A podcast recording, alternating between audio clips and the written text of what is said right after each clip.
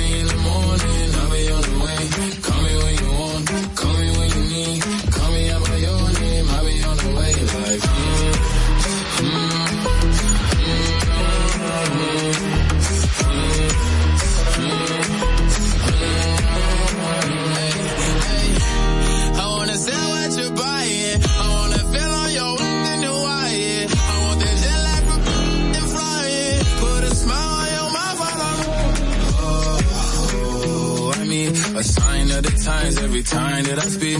A diamond and a nine, it was mine every week. What a time and a climb, God was shining on me. Now I can't leave. And now I'm making hella Never walked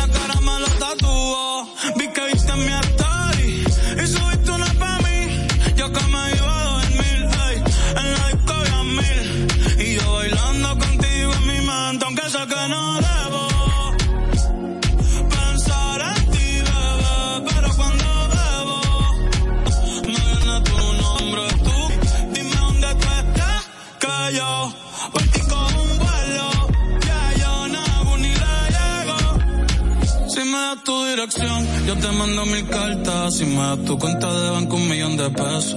Todas las noches arrodillado a Dios le rezo, porque antes que se acabe el año tú me des un beso y empezar el 2023.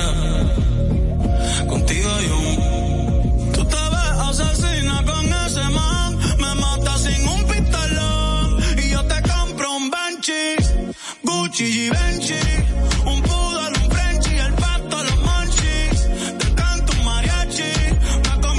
en Itachi. Ah, yeah, yeah,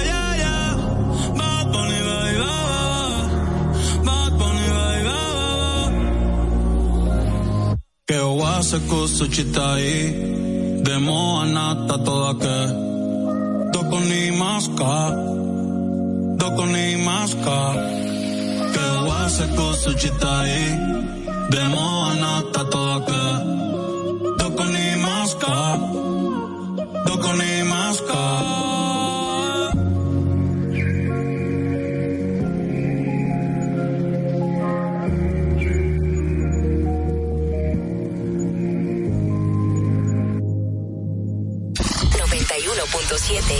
La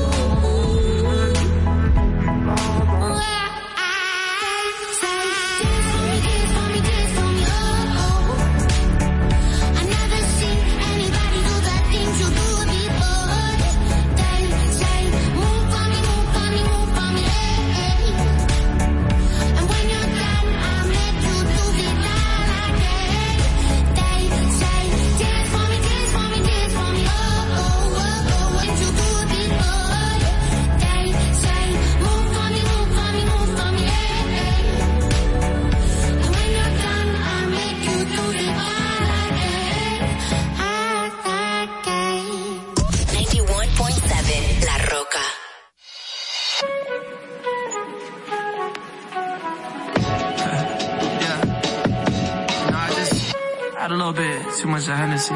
Just gonna tell you how I feel. Look. You so precious when you smile. Yeah. Hit it from the back and drive you wild. Yeah, yeah, Girl, I lose myself up in those eyes. I just had to let you know you're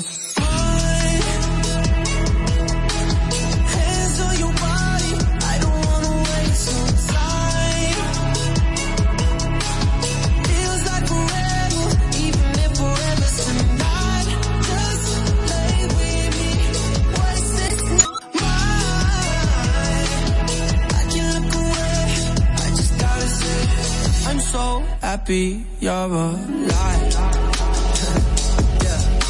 I swear to God I'm down. If you down, all oh, you gotta say is right. Yeah. Girl, anything I could do just to make you feel alright. Oh, I just had to let you know you're mine. Running circles around my mind.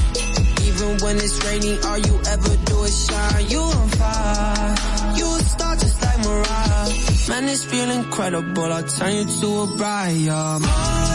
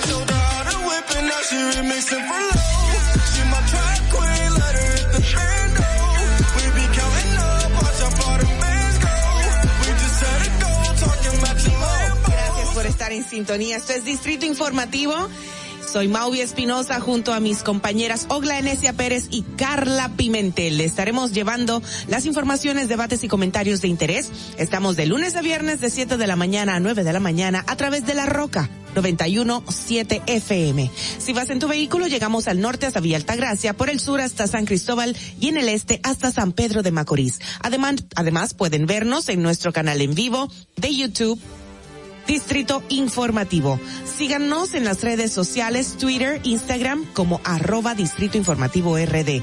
Llámenos, hagan sus denuncias, sus comentarios 947-9620. También pueden llamarnos y enviarnos sus notas de voz al WhatsApp 1862-320-0075. Recuerden que pueden continuar viendo esta transmisión en Vega TV y Dominican Networks, así como en los canales 48 de Claro y 52 de Altiz. Escúchenos en Apple Podcasts, Google Podcasts, iHeartRadio y Spotify y pueden ampliar cada una de las informaciones que les estaremos llevando en el día de hoy a través de nuestro portal digital distritoinformativo.rd.com. Muy buenos días, así lloviendo, Dios es bueno. Buenos días, chicas. Así es. Buenos días. Buenos días. ¿Se mojaron? Yo no, pero eh, eh, así yo clase.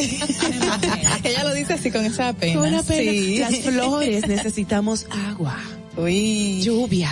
Okay. No, y viendo que el día está oscurísimo. Pero Dios Igual que ayer. Sí, no, pero ¿y como que fue peor tú? Ajá. Era por la lluvia. Creo, pero también es que ayer no hubo lluvia y ya está oscureciendo. Estamos en Sí. esta época del año donde el día es más corto y la noche más larga. digamos Así es, así es. Ya estamos en ot- poético. Sí. Sí, son poéticos. Otoño, casi invierno, señores. Estamos, pero no sé yo que nos ha tocado vivir. Estamos súper coloridas. me- Vinimos me otra vez combinaditas. sí. Ay, gracias. Esto es una chaqueta que compré en México, güey. Y se llama, es una marca muy, muy de ellos. Se llama, ay Dios, se, me olvidó. Lo como aquí en la típico. nalguita, ¿cómo que dice ahí? Es como típico. Es como órale güey, no sé qué güey, algo así. Es una marca muy de ellos y está en el aeropuerto, está en todas partes.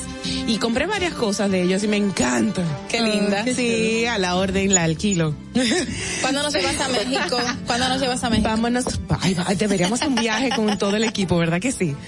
Vámonos, que vamos a comer rico, pero vayan con dieta ya hecha porque, No sé, ay Dios miren, porque mío, se cuánto se come. Ay, sí. Pero come para rico. mí mi, pre- mi experiencia, bueno, la única que tuve Ajá. en México no fue tan rica en, terma- en términos gastronómicos. Ah, porque tenías no que ir gustó. conmigo, güey. Ah, Sí, ¿verdad que sí? Eh, pero entonces, eh, en Estados Unidos y aquí uno come comida mexicana. La comercializada, claro. Ya no. Sí, No, pero no. que no es la misma. No es la entonces, misma. Yo comí de todas partes, lo- los, elegantosos restaurantes o los de la calle, me encantó todas. Sí, yo creo, yo creo que eso es lo mejor cuando uno viaja, el probar su comida, ir a los lugares más típicos, Claro. lo que realmente así es que uno conoce la cultura. Que de Eso hecho hablábamos los otros días con Rosa Grullo, nuestra colaboradora, de que aquí se tiene que explotar eso, porque de verdad cada región del país tiene tantas cosas ricas para degustar que estamos comiendo M. Realmente. Good el morning. Mavi en los restaurantes finos. Sí, exacto.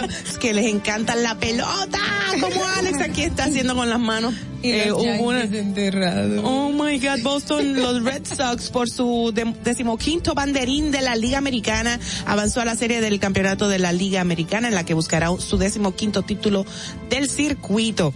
Excelente, todo el mundo comentando eso y todo el mundo celebrando eso. Todo el mundo celebra Todo- que Yankee está muerto. Ay, ¿por- ¿cuál es la- el, el, el, el hater Es que y el suena odio? es así tan rico como cuando dices las águilas perdieron y el 18 Los aguiluchos aquí no piensan lo mismo. Mira a Madeline arreglándose la bufanda, como que. Pero mira, Madeline se, se durmió tarde. Dice que viendo el juego precisamente, así como ella, mucha gente estuvo viendo el juego y se durmió tarde. Pero bueno, esto es una buena, buena noticia para empezar el día de hoy. Cuando llegamos aquí a la cabina, no estaba lloviendo, hacía un calor horrible y digo yo, pero Madeline, este calor tan grande, parece que va a llover. Yo puedo dar el estado del tiempo. De verdad, créanme en mí. A los cinco Con minutos full lloviendo. Mira, Eso es increíble. Con, con la mala fama que tiene meteorología en la República Dominicana. que yo diga eso, me van a caer arriba. Muchachos. Señores, ayer estuve en el Ministerio de Cultura eh, eh, dándole pues la bienvenida a la nueva ministra entrante, Milagros Germán, gran comunicadora dominicana que todo el mundo admira y respeta muchísimo y fue muy bonito el acto, mucha gente. Mucha prensa, no, mucha gente, pero no tanto como es en esta Que ocasión. Milagro tiene un gran público, Así es. además de, de Del pase que ha sido. No, y su pase. trayectoria artística Claro. en los medios de comunicación. pero al venir también ya directamente Desde de la presidencia. exacto, arrastra pues esa esa atención de parte de la prensa Claro. y se no quiso maestría de ceremonia y bueno, quiso hablar directamente, la acompañó ya Ay, la primera dama ella y dijo, paliza. "Es- siento que estoy hablando dentro de un año No, no, como yo. eh, yo me imagino que es por su cargo anterior. Exacto. Que tenía que limitarse a lo que, pero no. No, que era muy diplomático. Muy diplomático. muy Yo creo diplomático. que ella estuvo muy restringida. Ella se sintió, para mí, muy restringida. Sí. porque Una con una comunicadora al fin, Sí, obviamente, claro, claro. genera como yo, que le guste hablar. No, y que- te detenen. No, pero de verdad sabemos que ella va a hacer una magnífica gestión y le auguramos todo el éxito del mundo. Ella cuenta con un gran equipo en el Ministerio de Cultura, gente muy buena y muy capaz y con mucha, muy buena voluntad. Así que nada, a un día como hoy, a ver qué pasó en años anteriores, un día como hoy. Para que no se te olvide, en el Distrito Informativo, Dominica Networks presenta Un día como hoy. Un día como hoy, 12 de octubre del 1992, el Papa Juan Pablo II oficiala la primera misa en la explanada frontal del Faro a Colón, dejando formalmente inaugurado el majestuoso edificio donde descansan los restos del descubridor de América. Un día como hoy, en el año 1996, la Organización de Estados Americanos emplaza al gobierno dominicano para que en un plazo de 30 días resuelva la desaparición del abogado y periodista Narciso González. Un día como hoy, en el año 2014, el senador Félix Bautista, el economista Jaime Aristi Escuder y el abogado José Alejandro Ayuso firman un acuerdo que pone fin al litigio que mantenían en la corte del 11 circuito del condado de Miami-Dade, luego del legislador demandarlos por 25 millones de dólares por difamación y daños. Un día como hoy, en el año 2015, el exdirector de la Oficina de Ingenieros Supervisores de Obras del Estado, Miguel Pimentel Caret, comparece ante la Procuraduría Especializada de Persecución de la Corrupción Administrativa para declarar sobre el presupuesto David Rodríguez en un baño de esa entidad. Un día como hoy, en el año 2017, es encontrado el cadáver del abogado y catedrático Junior Ramírez, con un blog y atado a una cadena en el río Manoguayabo próximo a los Alcarrizos, luego de ser secuestrado en el campus de la UAS. Ese día tenía pautada una audiencia en el Tribunal Superior Administrativo contra la Oficina Metropolitana de Servicios de Autobuses ONSA y su entonces director Manuel Rivas, en demanda de la entrega de documentación sobre los suplidores de la institución. Para que no se olvide, en Distrito Informativo te lo recordamos, un día como hoy. Distrito Informativo. Bueno, de regreso en esta ocasión para compartir las principales noticias en este martes 12 de octubre aquí en Distrito Informativo. La primera noticia dice el sacerdote Wilfredo Montaño calificó de desacertada y sin asidero legal la propuesta de desarmar a los policías cuando concluyan su servicio en cada jornada. El religioso católico considera que esa posibilidad dejaría a expensa de antisociales a los uniformados. En otra información, la Real Academia Española se expresó una vez más en contra de la utilización del lenguaje inclusivo, la institución con necesario e impronunciable. A través de una cuenta de Twitter, la RAE informa, respondió lo que comúnmente se ha dado en llamar lenguaje inclusivo es un conjunto de estrategias que tiene por objeto evitar el uso genérico del masculino gramatical, mecanismo firmemente asentado en la lengua y que no supone discriminación sexista alguna. Cambiando de tema, el Centro de Operaciones de Emergencia, como ya estábamos hablando al inicio de este programa, amplió a 12 las provincias en alerta verde debido a la incidencia de una onda tropical y vaguada al este, noroeste, sureste y la cordillera central. Entre las provincias que están en esa alerta verde está el Gran Santo Domingo, está la Alta Gracia y otras provincias del país. Así que tenemos lluvia. Viene más. Así es. Bueno, por otro lado, la abogada Ana Cecilia Morún Solano fue designada como directora del Consejo Nacional de Niñez y Adolescencia CONANI en sustitución de Paula Disla, quien pasará a ocupar el viceministerio de becas internacionales del Ministerio de Educación Superior. Fue hasta hoy coordinadora, o más bien hasta ayer, coordinadora legal del despacho de la Procuradora General de la República. Cayó muy fuerte esa noticia, por lo menos para todos nosotros en el equipo. Sí, nos quedamos sorprendidos al verla. Yo, yo pensaba y pienso todavía que Paula Disla estaba haciendo un muy buen trabajo en Conani. Pero bueno. me, me llama la atención el tema del perfil de ella, porque viene de persecución, Ministerio Público. Ustedes saben que hay un tema muy serio con el tema eh, tráfico. legal, tráfico de niños, violencia, abuso. Entonces, eh, los niños en la calle tienen una, una perspectiva eh, criminal y legal que, Los- sí, lo- que los- es compleja. los programas que se estaban llevando desde el CONANI, que nosotros también di- lo conocimos aquí en el programa, eh, estaban orientados a rescatar a estos menores, que obviamente desde siempre se ha sabido que hay bandas detrás de estos niños que los colocan en cierto punto para pedir y hacer otras cosas, tristemente. Exactamente. Lo que me resultó es el cambio de Paula al Ministerio de Educación Sí. Superior, al Departamento de Becas. Otra información, la República República Dominicana recibió el vuelo más largo en la historia de operaciones comerciales del país este lunes, cuando aterrizó en el Aeropuerto Internacional de Punta Cana la nave, voy a pronunciar esto, Norwing Airlines, procedente de Krasnoyarsk. Viene de Rusia, señor. Pero sí lo dijiste Ese es bien, Krasnoyarsk. Yo quisiera hacer un Sí, vuelo así. Me Vamos. imagino que hay como camitas y, o sea, tiene que ser un vuelo especial, claro, porque para durar tantas horas en un avión. Unas camitas, ¿verdad? Sí. Es- no, es que es incómodo estar en un espacio cerrado, independientemente de lo grande que sea el avión, porque es que vas al baño y vuelve y te sientes, vas al baño y vuelve. Sí. Debe ser algo incómodo. Es muy incómodo, sí, realmente. Y en el plano político, señores, miembros del Comité Político del Partido de la Liberación Dominicana, PLD, demostraron en contra de que el gobierno aplique una reforma fiscal en el país, asegurando que aún no es tiempo debido a la crisis económica que afecta tras el impacto de la pandemia del coronavirus. Pero tenemos años que varios organismos internacionales dicen que es necesaria la reforma fiscal. Así es. Bueno, en otro orden, la Oficina de Servicios de Atención Permanente del Distrito Judicial de Santiago fijó paretud de medida de coerción contra Harrington José Mosquea Núñez, implicado en la operación Falcón. La vista o la visita está programada para iniciar a partir de las 9 de la mañana.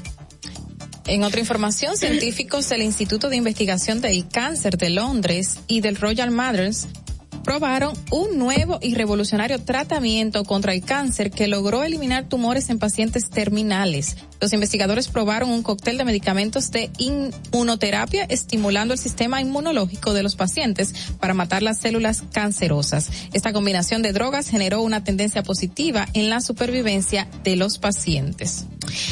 Eh, bueno, tema de cáncer. Y cambiando de tema, señores, otra vez con el tema de reforma fiscal, el vocero, el portavoz eh, y el director de estrategia de comunicación gubernamental, Homero Figueroa, eh, dijo que el gobierno no ha presentado alguna propuesta de reforma fiscal como se ha divulgado en los diversos medios y plataformas de comunicación. Sin embargo, la información que publicaron varios medios de comunicación atribuyen a fuentes vinculadas al tema que confirmaron la veracidad del documento. Y el Entonces, documento que circula tiene logo, tiene todas las impresiones de branding. Sí, de la Estado. presidencia. Entonces, eh, yo creo que tienen que tener mucho cuidado al cuando están diciendo que si mentira, que si verdad. Eso porque- fue alguien que lo para ver la reacción de la población. Todo es posible. que señora. siento que el gobierno lo ha utilizado en varias ocasiones, ¿eh? Tirando Oh, oh. cosas. Oh, oh. Sí. Bueno, por otro lado, señores, eh, los servicios secretos de Irak capturaron en Turquía a un dirigente del grupo yihadista Estado Islámico, el señor Sami Yassim al-Yapuri, buscado por Estados Unidos y considerado un importante responsable financiero de la organización. Es increíble que este señor, en conjunto con otro que es un hombre muy largo, fallecido ya en el 2019 creo que fue, pues ya dieron con este hombre, con Samir. ¿Qué se llama? Sami Sami Yassim. Yassim. Y de verdad, sí, de verdad que uno, desde que uno ha comenzado a darle seguimiento a estas historias de los yihadistas, el Estado Islámico o el Daesh o el Califato, o como se llamen, tienen tantos nombres y tantos términos, llama mucho la atención de cómo, de dónde La procedencia. la procedencia de los de los ingresos que manejan. Obviamente desde Criminalidad tráfico de todo tipo, es armas y tales, sí, ¿Te imaginas? gasolina, eh, petróleo, whatever. La cantidad de hechos hasta es órganos humanos, hasta Sí, el tráfico de órganos Es humanos. que es una red de criminalidad Así organizada porque legalmente no van a poder tener eh, recursos económicos, entonces Claro. utilizan otros medios para poder eh, Increíble. Y eso no se acaba nunca, señores. ¿eh? Bueno, pero eh, Mm. capturaron ya este segundo, a esta segunda persona tan importante dentro de la organización, por Ujú. decirlo así, del califato. Eh, en otra información, la primera dama de la República Dominicana, Raquel Arbaje, sorprendió a la señora Rosa Caraballo, de 111 años, al recibirla en el Palacio Nacional y entregarle las llaves de una vivienda amueblada que gestionó en el marco del programa Uniendo Voluntades. Qué bonito. yo, yo solicité cuando estuvieron dando como que las oportunidades para que uno aplicara y tal, y ni me respondieron. Dijeron, que- "Te vamos a responder en 21 días, pero ni me respondieron ni nada. Necesito Pero, una de primera dama. Para la vivienda. Una vivienda. Tú sabes- urgentemente.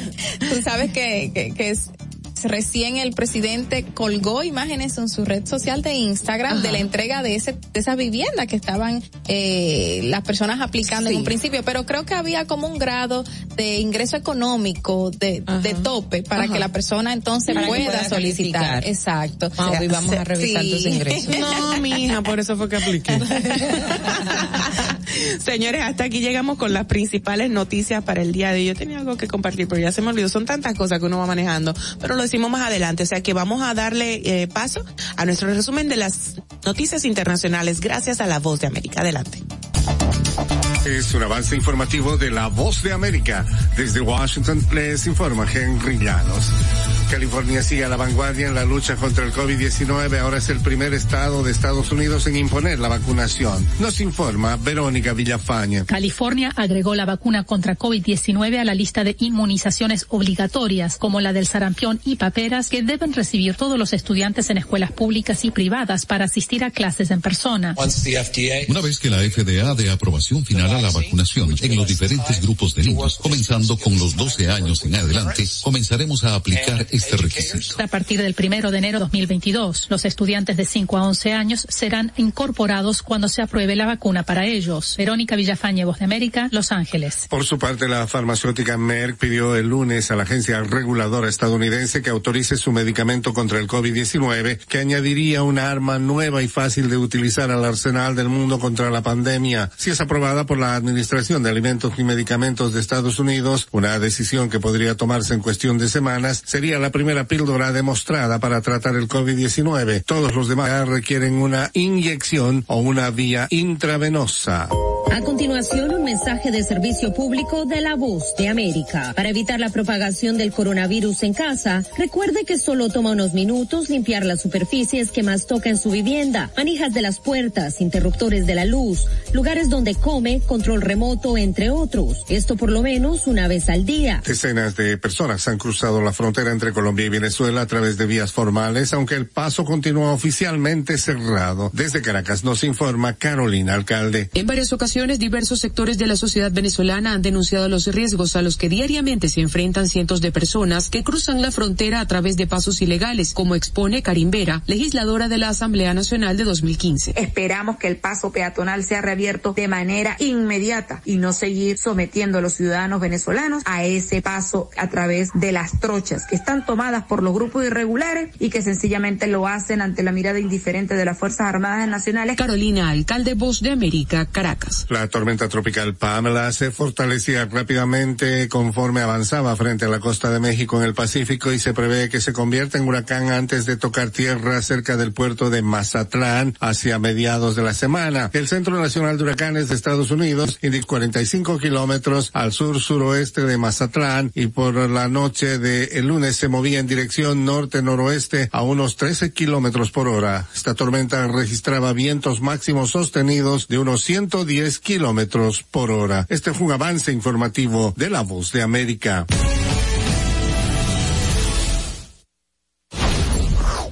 Distrito Informativo.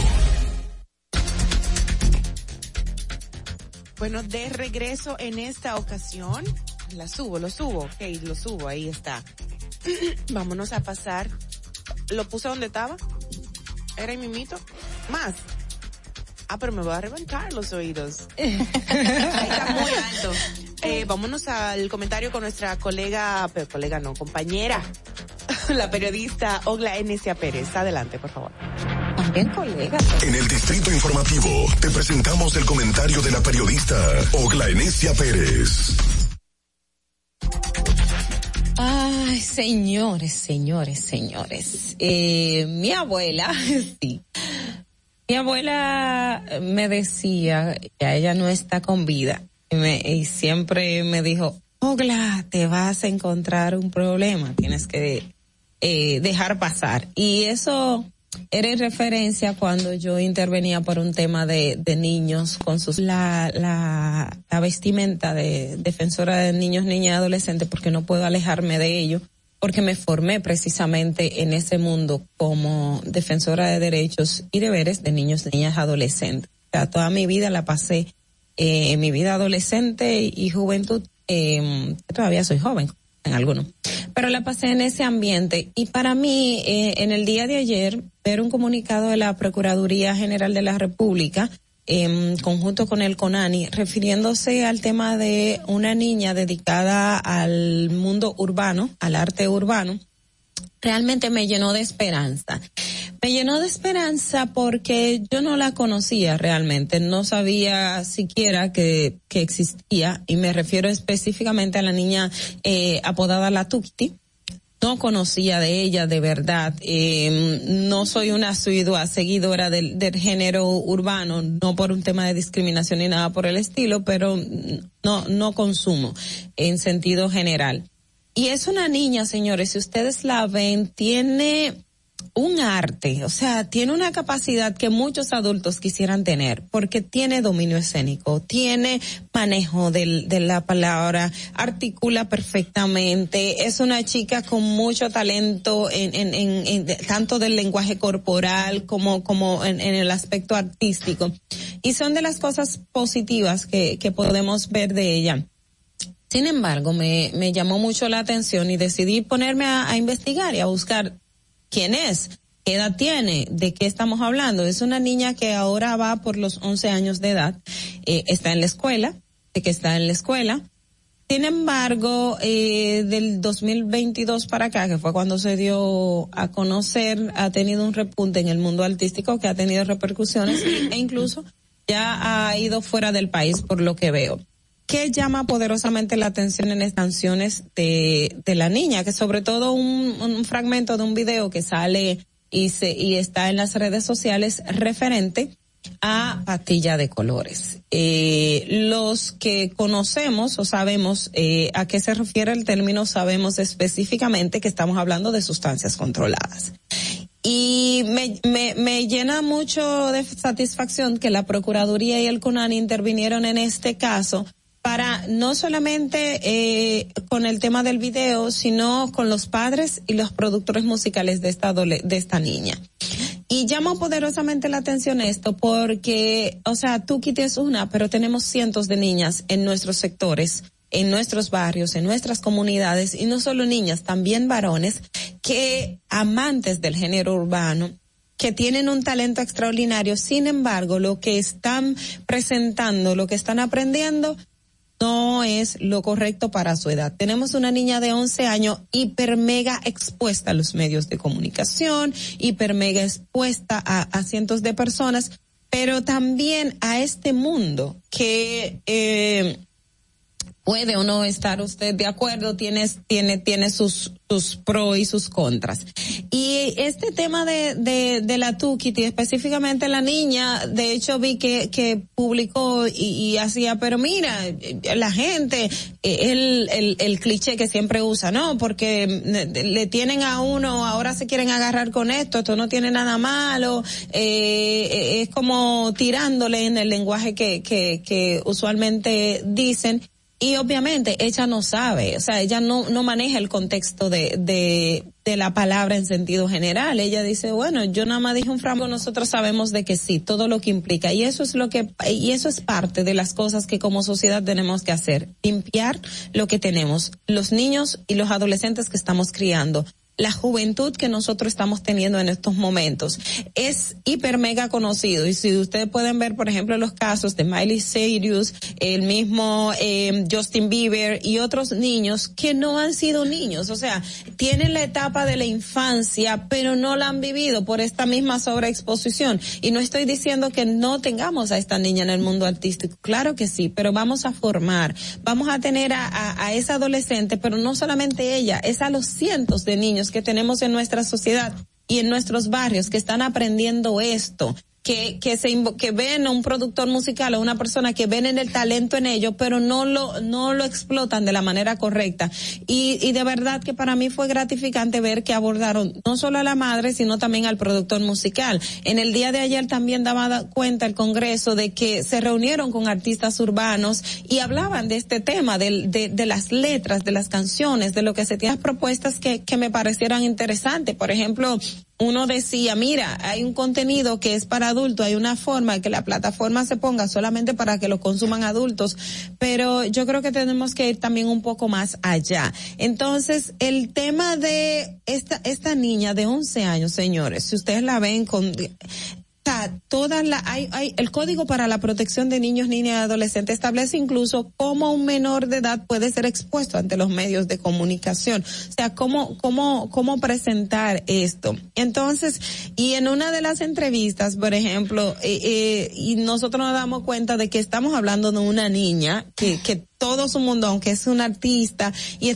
piensa como niña, le preguntaban, ¿qué usted quiere de, de, de Reyes? ¿Qué te gustaría? La muñeca Barbie. Fue lo primero que dijo. Entonces, esto le dice a usted que tenemos una niña, es una sociedad que tenemos que proteger. Y para mí, quiero llamar la atención a las autoridades de que no solo nos enfoquemos en la Tukiti, que fue la niña que se hizo viral porque, porque es lo que tenemos, pero vamos a hacer un, un, un un rastreo por las redes sociales, vamos a hacer un levantamiento, usted se va a encontrar muchos niños y niñas igual que ella, que el lenguaje, que lo que le enseñan, que en Yola para Puerto Rico, como escuché de un niño de, de, esa edad, y yo le decía al papá, pero usted no entiende lo que, lo, el mensaje, el metamensaje que le está teniendo al niño. No, después que se hace famoso va a cambiar las letras. No, es mentira. Entonces, eh, si queremos, si, si queremos eh, una sociedad que, que en el mañana, unos entes que nosotros no cuestionemos sus, sus accionamientos, se vayan enfocando en esos aspectos, que tengan eh, acceso al arte, que puedan explotar eso, pero de una manera positiva. Así que saludo lo que ha hecho el Ministerio Público, saludo que hayan, que hayan ah, tomado ese caso de referente, pero los invito a que busquen las otras tuquitis que hay en nuestros barrios y en los sectores y en los distintos sectores de la sociedad dominicana, porque son muchos. Fernando. Distrito Informativo. Así es, Ogla. Mucho talento que tenemos aquí y son niños. Exacto, pero la forma de canalizarlo. Claro. Es, o sea, ¿cómo tú pones a una niña a decir eh, eh, pastilla de colores? O sea, ella ni sabe lo que está diciendo. No sabe lo que está diciendo. Tristemente, solo repite lo yo que creo, le dice. Yo creo que lo había compartido en el grupo de nosotros el video hace tiempo que ah, salió. Sí, sí, ah, al principio tú lo compartiste, yo lo vi sí, ahí. Sí, fue muy fuerte, fue muy fuerte. Demasiado, a mí me, me eriza la piel. Así es. Mira, el día de ayer tú comentabas que era el día de, de la, la, niña, niña y mucha gente se hizo eco de eso en las redes, gente famosa y sobre todo alguien que todo el mundo admira que es The Rock, Dwayne Ajá. Johnson, el actor, y siempre que publica algo con las niñas de él, con su Ay, bebecita, se roba el show y se hace viral. Y en esta ocasión no fue la excepción y dedicó pues estos posteos, estas publicaciones con, por el Día Internacional de la Niña. Y de verdad que me encanta verlo eh, tomarse el té jugando con su Ay, hija. sí, este hombre tan aparatoso con su bueno, ya, me encanta. Ya muchos padres han niñas, Así se visten de, de princesa, dejan que la maquillen, Claro. o sea, la, ya la educación está cambiando en los hogares Así con el tema bueno. de la cultura patriarcal. Exactamente, uh -huh. y él dice, todo hombre necesita un hijo, pero todo hombre necesita una hija. Y todas mis hembras, todas mis hijas, eh, me han convertido, me han ecualizado la vida. Me, como que le han nivelado la vida, me encanta. Yo, yo, me he dado cuenta, perdón, madre yo sé que ya no tenemos que ir. Por ejemplo, yo tengo amigos y todos que usualmente el hombre lo primero que quiere, yo quiero un varón, yo quiero un varón, pero cuando y tienen una nena dice, como te derriten un varón y dicen, no, que las nenas son una cosa. Qué chulo, señores, busquen eso para que se rían un chin. Vámonos ya de inmediato con el comentario de nuestra otra compañera, la periodista Carla Pimentel. Adelante. En el Distrito Informativo te presentamos el comentario de la periodista Carla Pimentel. El presidente de la República Dominicana tuvo un discurso en la ONU. Él se refirió, dentro de tantas cosas que dijo, a la situación haitiana eh, que está viviendo actualmente nuestro país vecino, o sea, Haití. El recuerdo que enfáticamente el presidente Luis Abinader manifestó que a pesar de todas las ayudas que nosotros como país eh, vecino podemos darle a Haití, no ha sido posible y no podemos eh, otorgar más de lo que damos. Bueno, eh, el llamado que hizo el presidente para mí fue bastante positivo, oportuno y adecuado a quienes se dirigía en ese momento para que le prestaran atención a la situación actual de Haití, que sabemos que a partir de tres hechos recientes como la muerte de su presidente Jovenel Mois, o asesinato, mejor dicho, eh, el terremoto que también ocurrió en una parte poblada, eh, bueno, no tan poblada, gracias a Dios, como la anterior, pero que se dio y ocurrieron muchísimas víctimas de este suceso, y también otros hechos que ya ha marcado este país, ha incidido tanto en que su desequilibrio sea mayor. Resulta que según investigaciones y según cifras de las autoridades de salud de la República Dominicana, eh, la carga que lleva en salud República Dominicana en la actualidad con el tema de los pacientes haitianos es masiva. Llega hasta casi por ciento el gasto que hay eh, de República Dominicana en el tema de salud con los haitianos. Eh, haitianos legales, haitianos ilegales, en su gran mayoría ilegales, podríamos decir un 80% que no se han podido regularizar por X o Y razón. Eh, el 40% de este gasto oscila entre los 3 mil millones de pesos. De 7 mil millones de pesos que estamos gastando, que hemos gastado hasta septiembre en salud pública, 3 mil millones de pesos se han ido en haitianos. Haitianos legales e ilegales. Mayoría ilegales, como dije ahora mismo.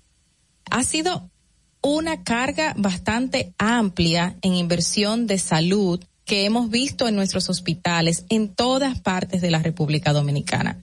De estos, en la actualidad, doscientos y pico de millones se han invertido en parturientas, partos y cesáreas que se han llevado a cabo en los hospitales de la República Dominicana a madres haitianas. En su mayoría, según también Salud Pública, mujeres que llegan con siete y ocho meses de embarazo. O sea, llegan dispuestas ya a parir. ¿Por qué? Porque la salud en Haití ni siquiera los hospitales son gratis. Porque la gran mayoría de los costos que se tienen vienen por los hospitales para esto gratis para nadie. Entonces el gasto que tiene que hacer un haitiano en, sus país, en su país es tan, tan grande que ellas prefieren cruzar lomas, cruzar montañas, cruzar espacios donde sinceramente ni siquiera una persona puede cruzar de la manera eh, tan indignante que se ve el espacio para parir aquí porque reciben la salud gratuita pero sin embargo la República Dominicana no puede costear todos estos eh, eh, gastos que se están llevando a cabo y que hasta el momento han incrementado año por año. En el 2019, eh, los gastos de, de pacientes haitianos pasaron los cuatro mil millones de pesos. Pero según las autoridades, los tres mil millones que tenemos ahora podrían llegar a ese punto. El año pasado eh, bajó un poquito a tres mil y pico, tres mil trescientos millones más o menos, por el tema en que nos encontrábamos de la pandemia. Pero sin embargo, las parturientas haitianas aumentaron. O sea, el gasto en consultas, emergencias, eh, urgencias que se presentaban, cirugías selectivas, porque también se vienen a hacer muchísimas cirugías selectivas aquí, fue menor, pero el parto y la cesárea aumentó en esa época. Entonces, eh, se, tres mil millones de pesos para reponer el tema salud y más que nuestros hospitales no están en condiciones necesarias para que vayamos todos y recibamos una salud adecuada para el ser humano. ¿Qué podríamos hacer con estos, estos tres mil millones de pesos? Podríamos hacer muchísimo. Podríamos comprar equipos, podríamos tener infraestructuras adecuadas, podríamos tener espacios de UNAPS o atenciones primarias en lugares remotos donde nuestra población tiene que trasladarse cientos de kilómetros para llegar a un punto donde le puedan atender. Podríamos tener también ambulancias podríamos tener espacios de ambulatorios para atender a cualquier individuo que pueda recibir o, en ese momento pasarle algo que no tenemos en la actualidad. Tres mil millones de pesos es mucho y realmente las condiciones en que está Haití no son las adecuadas. Y, y lo hemos visto con declaraciones de haitianos que mencionan que no quieren volver allá que no quieren estar ahí. ¿Por qué? Porque no tienen una vida de calidad, no tienen una educación de calidad, no tienen una salud de calidad. Nosotros que tenemos que recibirlos, que a pesar de las disposiciones que ponga el Estado de tener una, una frontera cuidada, que no es un muro, que eso es otra historia también, de que se habla de un muro, no es un muro, son ciertos mecanismos electrónicos que se van a colocar como infrarrojos, detectores de movimiento, para determinar que por estos montes, que por donde entra la mayoría de las personas, no se introduzcan ilegales y así detener la migración masiva que ocurre de Haití porque República Dominicana, a pesar de todos sus esfuerzos, no puede cargar con otro país. Y sí, las condiciones en que el presidente habló, la manera en que se expresó, para mí fueron las adecuadas. Y ojalá que las, las otras, eh, los otros países, las grandes potencias, presten atención a la situación de Haití y se involucren en su ayuda, no solo en momentos en que ocurre un terremoto, no solo en momentos en que ocurren hechos que marquen este país, porque cada día está de mal en peor y los haitianos no quieren estar ahí. Gracias, Fernando. Distrito Informativo. Bueno, esta es una situación lamentable y si recordamos ese discurso del presidente Abinader ante la am, ante la ONU y ante la Asamblea General de la ONU y fue bastante contundente con el tema haitiano y sobre todo solicitó un apoyo financiero bilateral, multilateral de todos lados. pero pedía una ayuda real, una acción real por parte de la comunidad internacional porque no podemos de verdad eh, solventar los problemas de Haití. Haití no puede, nosotros tampoco. Sí, y con el tema de las parturientas, yo siempre refiero, por ejemplo, un trabajo que se hizo la mafia de dominicanos que traen las parturientas haitianas a República Sí, no Dominicana. solo dominicanos que- también, también Ajá, están involucrados están haitianos, haitianos. exacto. Pero es Eh, una mafia que existe para eso y lo hace. ah, bueno, Vamos a seguir con ese tema después de la pausa porque hay un compromiso comercial que tenemos que entregar ahora mismo. Adelante. Atentos, no te muevas de ahí. El breve más contenido en tu distrito informativo.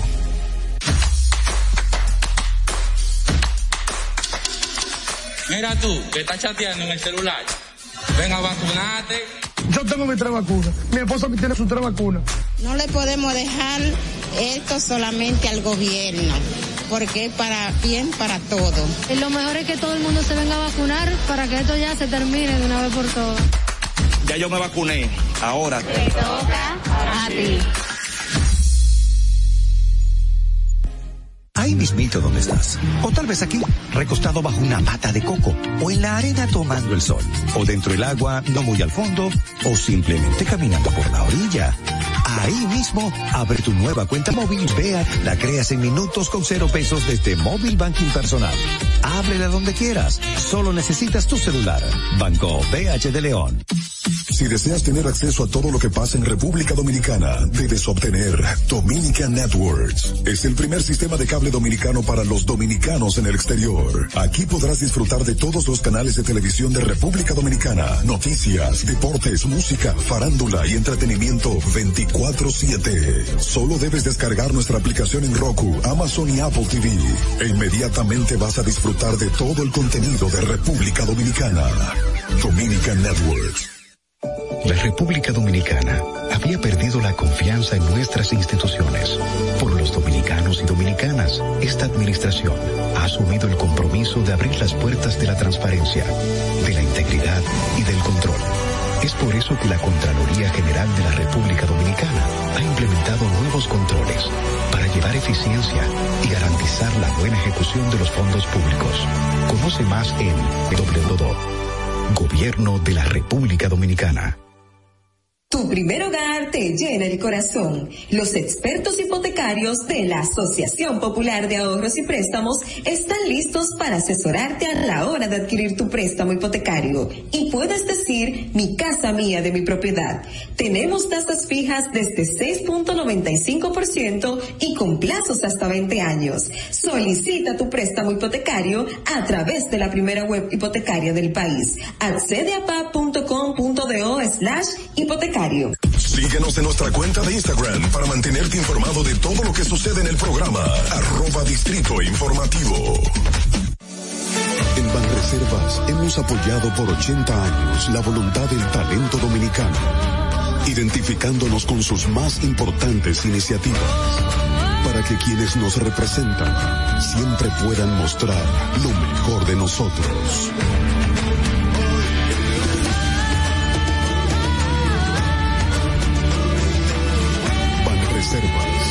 Banreservas, 80 años siendo el banco de todos los dominicanos.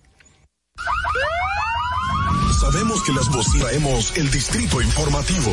Tus mañanas ahora serán más frescas e informadas con el equipo de profesionales más completo de la República Dominicana. Distrito informativo, de lunes a viernes de 7 a 9 de la mañana por La Roca 917 FM, Vega TV y Dominica Networks. ¿Viste qué rápido? Ya regresamos a tu distrito informativo. De nuevo, estamos aquí en Distrito Informativo. Vamos a presentar formalmente a nuestra invitada del día de hoy. La hora estilar ha llegado. Por eso te traemos la entrevista del día en tu Distrito Informativo. Bueno, gracias por estar con nosotros en esta mañana tan rara, ¿verdad? Tan oscurita, tan lluviosa. Me imagino que no te mojaste, ¿sí? No, no me mojé, es una mañana bendecida. Qué bueno, qué bueno. Con nosotros Angelina Geraldo va a tratar el tema de la obesidad en los niños y el desayuno escolar. Buenos días, bienvenida, Muy corazón. Buenos días. Un placer estar aquí con ustedes. Y vamos a tratar el tema de la obesidad infantil, ya que este tema ha aumentado con el tiempo y en el manejo del COVID, la obesidad. Entonces, Oh, tenemos wow. que definir. Por el sedentarismo, doctora. Porque los niños no están haciendo nada. No, no están haciendo nada. Mucha parte de eso, la culpa la tienen los padres. Es ¿En más fácil sentido? darle, darle una tableta, ponerle el televisor, darle la comida que el niño quiera para que el niño esté tranquilo. No tomamos el tiempo para jugar con el niño, hacer las tareas con el niño, salir al parque, realizar ejercicio. Entonces, esos son los temas que tenemos que trabajar y tenemos que mejorar como padres, como tíos y como educadores. Claro. En, en, con, con relación a este tema de, por ejemplo, la comida que, que más le gusta a los niños, eh, ¿de qué edades estamos hablando y tenemos que tener por lo menos en cuenta esto? Porque pasa en algunos casos que un niño muy pequeño que está aprendiendo a comer, hay comidas que, que las rechaza y por más que le das, las rechaza y las rechaza, llega un punto que tienes que alimentarlo. Entonces, eh, ¿cómo se maneja esa parte? Bueno, en el dato de la, el proceso de la infancia pasa desde el nacimiento hasta los 11 años, que luego pasa a la adolescencia. ¿Qué va a ocurrir? Al inicio de que nace hasta los seis meses es la lactancia materna o la fórmula. Muchas personas usan la mixta. Luego de ahí pasamos a los seis meses, lo que es la alimentación complementaria, y vamos por pautas. Al niño se le inicia con los vegetales, con las frutas, luego le vamos aumentando, papá, entre otras cosas. ¿Qué ocurre? tenemos la mala costumbre de prepararle los alimentos a los niños como nos gustan a nosotros. No, eso no tiene sal, eso no tiene azúcar. El niño no tiene, hasta los dos años, no se le deben añadir azúcar a los niños. Wow. Estará ciruela. Tú le puedes hacer una compota de ciruela, una de manzana, una de pera, una de mango. Los frutos siempre van a ser la mejor opción para los niños. Pero tenemos la mala costumbre de para que sea más rápido y lo elaboramos pensando que es por el sabor de nosotros. No, le falta un poco de sal. El niño no sabe de sabores. Es un niño que viene nuevo de cajeta. nuevo, que no sabe de nada y es uno que lo va instruyendo y lo va alimentando. Y en estos casos, doctora, que los padres deciden comprarle ya pre, la comida. O sea, en los supermercados se venden con, eh, como purecitos prehechos de auyama. ¿Cómo afecta esto que, que los padres se involucren más en comprar las cosas? Bueno, esto afecta, aparte de que esos alimentos le echan preservantes y le echan sodio para que puedan durar más. Ya uno le está incluyendo la azar al niño inconscientemente. Le está incluyendo las azúcares también, inconscientemente. La mayoría de cosas las hacemos por costumbre. Costumbre que llevamos por años, por décadas, como mamá me alimentó, como mi tía me alimentó, como la abuela te alimentó. Entonces, eso mismo es lo que vas a enseñarle a tu hijo porque es lo que sabes. A mí lo que me llama la atención es el impacto psicológico que puede generar la obesidad infantil en los niños, obviamente. Y puede, puede traer eh, una baja autoestima, una depresión, un retraer, retraer, retraerse totalmente que afecta hasta en, la- en lo académico en las escuelas. Entonces, es tan simple comenzar a tomar medidas de, en la alimentación diaria del niño para que pueda entonces dar un mejor rendimiento en su vida normal, día a día, en el colegio, en lo que fuera. ¿Cómo podemos determinar que un niño tiene obesidad? ¿Cuál, cuál sería? ¿Tiene que estar gordo, gordo, gordo? ¿O tiene que tener por lo menos eh, diabetes? ¿O tiene que tener, ajá? No, existen rangos para eso, en el- porque se va a medir lo que es el peso por la talla y por la edad. Entonces, dependiendo de eso, nos va a arrojar el índice de masa corporal que me dice en qué estado se encuentra el paciente. Pero uno visualmente se da cuenta de cómo está el niño. Lo que pasa es que tenemos un protocolo que el niño gordito es el niño que está sano. Sí. el niño bonito. a mí, dígamelo Mira, a ese mí. niño está flaco, está enfermo. No, tu mamá puede ser que sea delgada y su papá también. Él no está enfermo. Si en el hemograma te reporta que ese niño tiene una hemoglobina normal, una hemoglobina normal. Exacto. Te reporta tu defensa que está aumentada. El niño está sano y si está creciendo también está sano. Pero tenemos la mala costumbre de que el gordito, el que tiene los buchecitos, Mm. es el que está sano. Eso le iba a decir, porque tradicionalmente uno ve un niño gordito y uno lo que quiere es como pellizcarlo, comer. qué cosita bonita y los rollitos, pero eso es un niño con, con problemas Con problemas, claro que sí. Entonces, esos problemas nos van a llevar a la larga a enfermedades que ya no se están viendo en adultos, se están viendo en niños. ¿Cómo cuáles, doctora? Tenemos la hipertensión arterial. ¿En niños? Claro, hay niños con hipertensión arterial, niños de 4, de 5 y 6 años. Wow. El colesterol, me imagino. El colesterol, claro que sí, al igual Wow. que la diabetes mellitus. Aparte de eso, que le afectan las caries. Con los dulces y todo. Con eso. los dulces, sí. Tenemos la maña de premiar al niño con un dulce. Y muchos decimos, sí, él pasó de curso, vamos a regalarle este caramelo. No van a hacer la tarea si no te voy a comprar un dulce. No hay que premiar al niño con un dulce. Claro. Hay que incentivarlo de que aprenda una alimentación saludable, pero tenemos que enseñarlo nosotros mismos como padres. Y si los padres no tienen esa costumbre de alimentarse saludablemente, ¿cómo uno va a alimentar? Tenemos que enseñarlos, motivarlos, hablar más sobre el tema.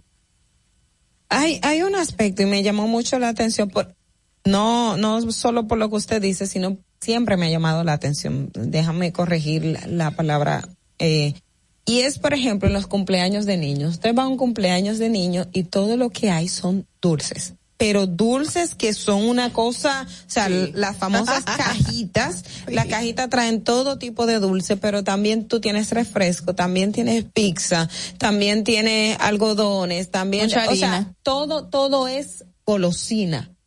Y puede ser que sea el cumpleaños de un niño de un año o hasta de, de, de 12, por, por decir el rango. ¿Cómo esto afecta a nuestra niñez? Bueno, esto nos afecta porque uno lo incentiva a consumir esos dulces. Uno lo va creando que en los cumpleaños nada más se deben de celebrar con dulces o bizcochos. Incluso un niño te dice que va a una fiesta de adultos, no fui a un cumpleaños porque no vio el bizcocho. Uno lo va llevando a que ese tipo de dulces, esos bizcochos, es normal, porque es uno que lo enseña. El niño viene, como decimos, con esa cabeza vacía. Y es uno que le va dando información y lo va enseñando.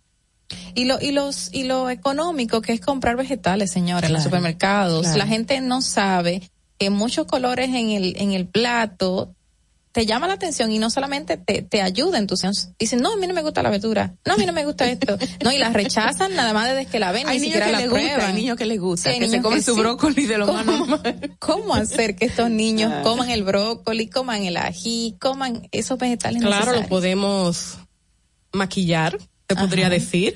Le podemos hacer un pancake. Los pancakes son uno de los mejores alimentos para los niños. Le podemos hacer un pancake de avena. Le guayamos la zanahoria y ya el niño se está comiendo la zanahoria que no se la comía.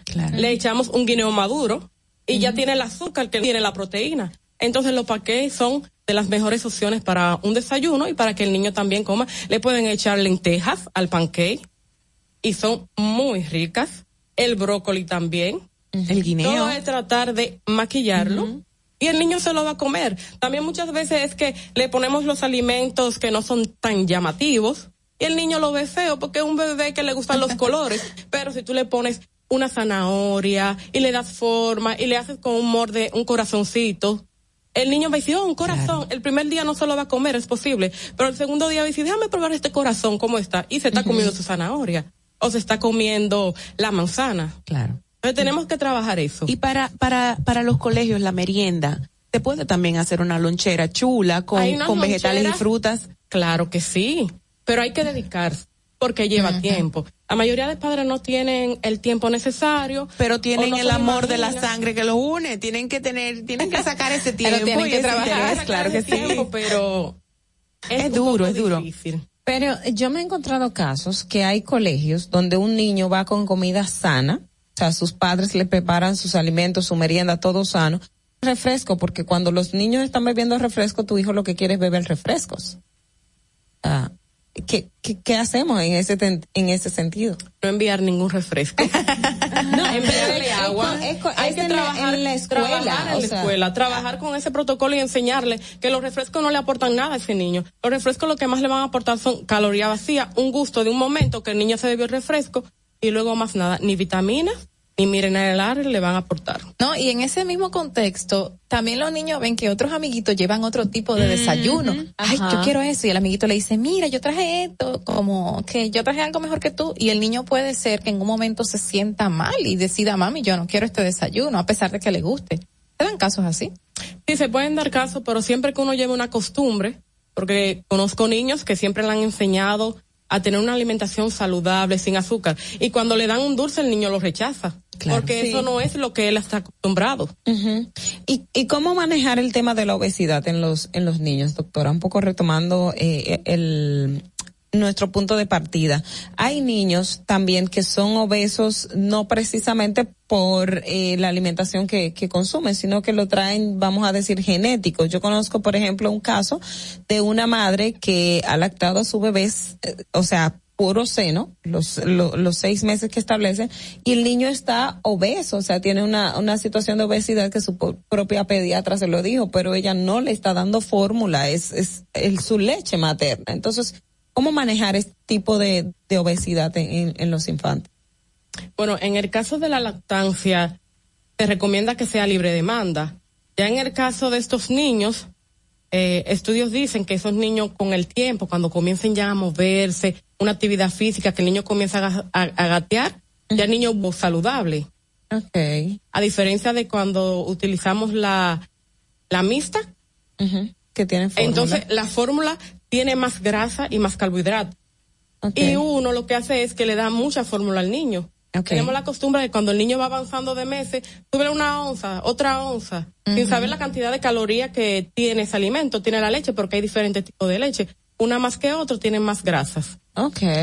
Y para los que son un poquito ya más adultos que tienen el, tema de la obesidad, ¿cómo manejar eso? O sea, ¿cuál es el régimen eh, que pudiera llevar un padre para teniendo un niño obeso o que tenga una situación de obesidad que no le resulte traumático el tema de, de, de, de eh, hacer, vamos a decir que es una dieta, pero es un niño que no, sea, a un adulto se le hace incómodo hacer dieta, imagínese a un niño. Hacerle una alimentación dinámica. Le hacemos su zanahoria y le damos una forma de que el niño vea de que se está comiendo un alimento, de que es saludable, explicarle la importancia de eso, más o menos, dependiendo de la edad que tenga, haciendo actividad física, siempre y cuando dependiendo de, la edad del bebé. Claro. Doctora, ¿no hay una costumbre de los padres de buscar ayuda con personas expertas como usted para alimentar a sus niños en República Dominicana? Es frecuente. Algunos padres es, ahora actualmente ya se están acercando, otros todavía siguen con el tema. Ese niño está sano, ese niño está bonito.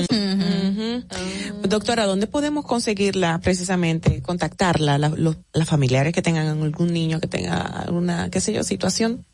Bueno, estamos ubicados en Estética Carolina, calle Siriaco Ramírez, esquina Leopardo Navarro, y en el Sancho Sama también nos encontramos en el centro Hitos, que es de niños, donde hay centro de habla, de lenguaje. Ah, qué bien. ¿Y usted tiene redes? ¿Se puede contactar por redes? En arroba hoy tu salud. Ajá. La doctora Geraldo. Usted del sur. Sí. Tenemos una llamada, pero bueno, y parece que tuvo problemas, la íbamos a coger. No, no, ya vamos a despedir a la doctora. Mira, precisamente eh, en el, el próximo lunes es que empieza los, la jornada extendida en las escuelas con almuerzo incluido. Ay, sí, no, Y sí, y, y ahí pusieron en la prensa el todo el menú de qué va a abarcar por día y por uh, segmentos. Está muy interesante, pero me imagino que hay que hacer el esfuerzo como familia de brindarle lo mejor al niño con esas meriendas. Bueno, gracias doctora Angelina Geraldo, hablando sobre la obesidad infantil y el desayuno escolar. Vamos a ver cómo está el tránsito que en el día de ayer fue insoportable en Santo Domingo. Vamos a ver cómo está hoy. Vamos a ver. Mm.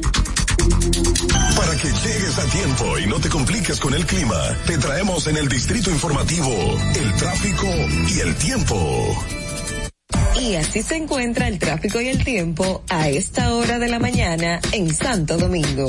Se registra tráfico pesado en la avenida hasta el puente Presidente Peinado Tráfico en alto total en el desnivel Avenida de Filló, en la Avenida República de Colombia y zonas aledañas. Y tráfico muy intenso en el desnivel Avenida Máximo Gómez. Y gran entaponamiento en la Avenida Los Restauradores en Sabana Perdida y en zonas aledañas. Atentos conductores. Vehículo detenido en la avenida 27 de febrero, en el puente presidente Jacobo Magluta. Inundación en la avenida San Martín en Villa Consuelo y en la avenida John F. Kennedy. Por tu seguridad y la de los tuyos, amárrate el cinturón. En el estado del tiempo en el Gran Santo Domingo, mayormente nublado en este momento con una temperatura de 24 grados y una máxima de 29 grados. Hasta aquí el estado del tráfico y el tiempo. Soy Nicole Tamares. Sigan en sintonía con Distrito Informativo. Atento, tu distrito informativo. Ahí mismito donde estás. O tal vez aquí, recostado bajo una mata de coco. O en la arena tomando el sol. O dentro del agua, no muy al fondo. O simplemente caminando por la orilla.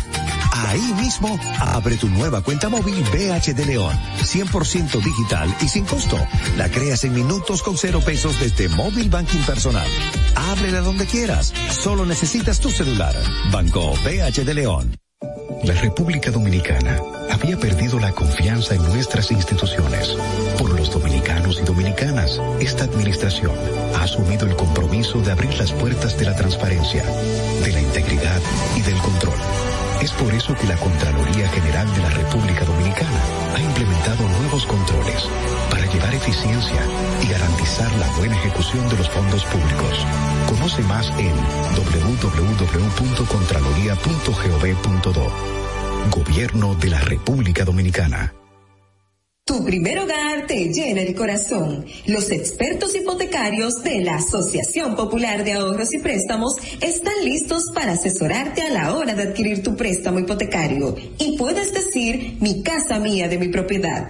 Tenemos tasas fijas desde 6.95% y con plazos hasta 20 años. Solicita tu préstamo hipotecario a través de la primera web hipotecodeo slash hipotecario.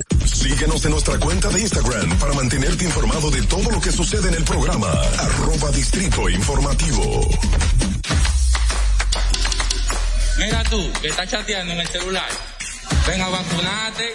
Yo me puse mis dos vacunas, porque las tres vienen, y si vienen tres o vienen cinco, vienen diez, yo me las pongo. No le podemos dejar esto solamente al gobierno, porque es para bien para todo. Y lo mejor es que todo el mundo se venga a vacunar para que esto ya se termine de una vez por todas. Ya yo me vacuné, ahora te toca a ti. Si deseas tener acceso a todo lo que pasa en República Dominicana, debes obtener Dominican Networks. Es el primer sistema de cable dominicano para los dominicanos en el exterior. Aquí podrás disfrutar de todos los canales de televisión de República Dominicana, noticias, deportes, música, farándula y entretenimiento 24/7. Solo debes descargar nuestra aplicación en Roku, Amazon y Apple TV. E inmediatamente vas a disfrutar de todo el contenido de República Dominicana. Dominican Network, apoyado por 80 años, la voluntad del talento dominicano, identificándonos con sus más importantes iniciativas, para que quienes nos representan siempre puedan mostrar lo mejor de nosotros.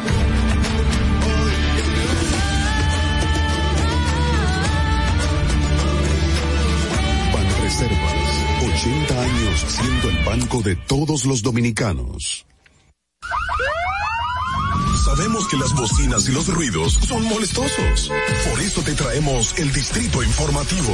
Tus mañanas ahora serán más frescas e informadas con el equipo de profesionales más completo de la República Dominicana. Distrito Informativo, de lunes a viernes de 7 a 9 de la mañana por La Roca 917 FM, Vega TV y Dominica Networks.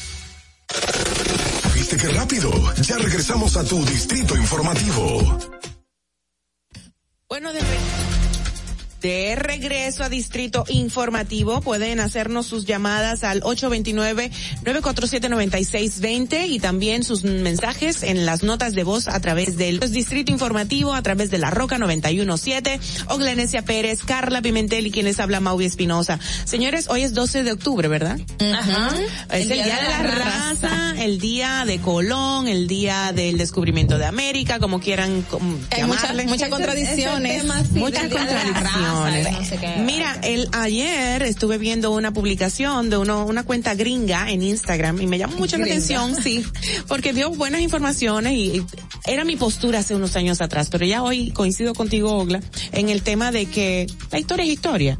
Y no se tiene que cambiar nada, pero uno reconoce que hoy en día eh, Colón no hizo una gran cosa. No. Que hizo un genocidio. Exacto. Y que Eso fue nos una invasión, torturaron. claro, una invasión a un país que ya estaba habitado con Claro. una ciudadanía y todo. Los señores. taínos. ¿Tú sabes lo a que encontrar a los ahora- taínos. ah, lo que me llega a la mente ahora Sí, hablando así, adelante. yo lo entiendo que en vez de nosotros quitar, por ejemplo, estatuas de Colón, vamos a ponerle al lado o cerca de un Un- indígena. exactamente. O sea, de esa población y decir, mira, él vino a América y todo esto, pero estos eh, eran los nuestros primeros pobladores. No se la tenemos que poner al así. lado, la podemos poner en otro espacio. Así Bueno, es. exacto. Para que la gente conozca. La, la realicando, eh, eh, una se pregunta por qué estamos celebrando este día. No, hombre, Colón, ¿qué? Colón vino a, a violar a nuestras indígenas, indígenas, Acabó, acabó. acabó, era esclavos, lo- esclavizó a todos y bueno, los mató a todos. Lamentablemente los taínos sufrieron todo, todo ese maltrato por parte de, de Colón y todo el séquito y de él. todos los españoles, o sea, no solamente hablamos de Colón, sino todos los que vino junto con ellos, Exacto. incluyendo, incluyendo, señores, Hasta la el mismo racismo. católica, La- no, racismo claro. todo. La conquista no fue conquista real, No. no, fue descubrimiento per se. Y mira, la publicación, la publicación que vi ayer, la estoy leyendo en inglés, voy a hacer una traducción rapidita. Dice, eh, entre 1492 y 1504, Colombo, eh, Colón, perdón, junto con sus amigos europeos, bueno, eh, violaron, torturaron y esclavizaron a los indígenas. Y Bartolomé de las Casas, eh, el predicador español, eh, documentó las atrocidades en una frase muy conocida que decía, vi la crueldad en una escala donde no era aceptable para la raza, para la humanidad. Eh, en 1792, 300 años después, Colón eh, se sigue, eh, eh, pues, eh, eh, estuvo, Dios mío, llegando, aterrizando. bueno, siendo un intruso entre la comunidad de los indígenas. Y mucha gente celebra hoy el día de que, bueno, le alcanzó pues, la- la- el descubrimiento. Tú sabes que es como la manera en que lo gloria, porque si tú le abres los ojos y le dices lo- cómo son las cosas, pues ellos van a determinar otra otra realidad. Exacto, ponerlo, a- a- a- a- el contextualizarlo. Por ejemplo, decirle, mira, somos dentro del- de, de- de los países de, donde no tenemos ningún, ninguna, sea, la raza, valga la redundancia, no tenemos nada de indígenas. Así o sea, es, no- no- lamentablemente. Aquí tenemos de todo menos de indígenas. Eh, ¿Me entiende? O sea, Creo que es imperativo que estemos más dándole campaña eh, de resiliencia como nación, como raza misma, las pocas que quedan, si hay por ahí. Aquí Bueno, lamentablemente no no, la tenemos. no Por ejemplo, en otros países de Centroamérica, Sí las Perú, tienen. México, o Son sea, bellos. Lo, lo mantienen. Eh, en- Bueno, en, Estados Unidos, que están los preciosos. que están, México no recién, recién México cambió una estatua de Colón y eso trajo contradicciones entre un grupo, pero se determinó de que esa estatua de, de Anacaona era. No recuerdo sí, de no qué recuerdo de qué indígena eh, fue, pero colocaron esa estatua y a fin de cuentas fue una decisión de que la hubo descubrimiento, no hubo conquista. Aquí había alguien. exactamente. Eso fue una invasión y, y una salvajada, como quien dice. Así es, así es. Mira, antes de la entrevista comentábamos el tema sobre el discurso de Abinader ante la Naciones Unidas. Naciones Unidas con el tema de Haití y la, el- la denuncia que hizo ante el Fondo Monetario para recurrir a, a ayudas de financieras internacional, y es- multilaterales. Que es lo que yo he planteado siempre, que digo que el tema de Haití tiene que ser un, un tema que tiene que ser Naciones Unidas en sentido general, no un Estado, no un gobierno, no. Tiene que ser una, una solución integral que vaya. Claro. Pero, em, también teníamos, era la parte del- del trabajo que comentaba Carla, eh, con relación al tema de las parturientas, que es algo que es definitivamente eh, eh, con el tema de salud aquí, de hecho, uno de los acuerdos que había llegado a Binader con el presidente Moïse que asesinaron fue constru- la construcción de de hospitales en la frontera, que no fue de República Dominicana, sino vienen de fondos eh, internacionales, que es una propuesta que siempre ha estado por el tema de, la, de las parturientas, pero con el caso de las parturientas pasa que existe una mafia, que igual con el tema de, ahí nos quedamos, de declaración de personas también en, en la frontera, que existe una mafia combinada entre dominicanos y haitianos que lo hacen. Hay que una traen mafia- mujeres, eh, por ejemplo, las traen en motores o en vehículos y las dejan afuera de los hospitales Oh, ya en estado de labor de parto Oh, y entonces ya por todo lo que implica no, no La atienden. hospital No la solo eso. no, no puede rechazarlo. Sí, claro. sí, no, no, estamos- no solo eso, también está el tema no solamente de, de- de trata de, de mujeres o tráfico Ajá. de mujeres parturientas, sino de personas que en- entran al país desde Haití de manera ilegal por los montes. Mira cómo Ajá. hacen y se y se ha evidenciado de Como las hay un tramo, sí, como las boricuas, hay un tramo que caminan a pies y se encuentran en un punto donde hay guaguas Oye, guaguas de sector público que se involucran en eso también para recogerlos y le dan eh, eh, pasaportes que no son de ellos. Pero no solo guaguas, militares, hay unos reportajes muy También, buenos. Buenos días, buenos Llamada. días, espérense, buenos días, ¿quién nos habla? Buenos días, buenos días, muchas bendiciones. Hola, Marilyn. Habla, ¿cómo están mis bellas? Bien, mi amor, bien. Cuéntanos rapidito que no tenemos mucho tiempo, estamos robándole tiempo aquí a la productora que nos vamos a matar. Cuéntanos, Marilyn. Ajá, eh, sobre el tema de- del Día de la Raza, ¿verdad? Ajá, Y, y eh, ah, mm, se- según, porque historia que contar. Primeramente, Colón eh, le termino de los indios, porque tú sabes, no tenían la contextura física que tenían los africanos, que después fue lo que llegaron a suplantar el trabajo de los indios, de los indígenas. Y pero entonces también todo eso ge- generó a que Fran Antón de Montesinos eh, se uniera a la defensa de los indios. Claro. Y fuimos el, prim- el primer país en, de- en defender los derechos humanos. Así es, así Que es. de ahí se crearon leyes sobre el maltrato a, a la- a las personas y defendió eso él a capa y espada a que lo mataran y a que todo. Es decir, tú sabes que quizá una cosa trajo la otra y bueno, como no teníamos muchos indígenas, no no no había esa esa gran eh, alimentación en ese tiempo, ajá, para ellos, para ellos hacer un trabajo forzado y que sobrevivieran. Pero sí, bueno, desde la tragedia se logran quizás cosas que, que Cosas mejores. Para, para el futuro. Ajá, se crearon las leyes de Burgos que eran defensa a, a la, a la, la raza más poseída. La corona mandó muchas veces a que sí que se defendieran, pero como vinieron personas aquí desde baja calaña, vamos a decirlo así, porque eran eh, presidiarios, eran matones, eran gente sin escrúpulos, ¿y qué ellos iban a hacer? A dar un poco de lo que ellos tenían, que era poco corazón y poco de todo, violaron Bueno, la- es que ellos vinieron las a, indias. ellos vinieron Gracias, a llevar nuestro oro, ellos no vinieron a hacer otra Gracias, cosa, vinieron a llevarse nuestro oro, todos los recursos que tenía Así la es. isla y después que acabaron con todo, se largaron. Así Bueno, es, Fue así un es. proceso, pero No, por decirlo en, en, En un buen dominicano, muy dominicano. llano. Otra llamadita, vamos a ver. Buenos días, ¿quién nos habla? Buenos días. Claro, Josefino. Josefino, te extrañábamos ya. ¿Dónde estabas, Josefino? No, cuéntanos, ¿cómo estás? Es que las líneas han estado muy llenas y no he podido comunicarme con Así ustedes. Ah, ok. Cuéntenos. Siento que ustedes han sido muy injustas con el descubridor Cristóbal Colón. Don Cristóbal Colón.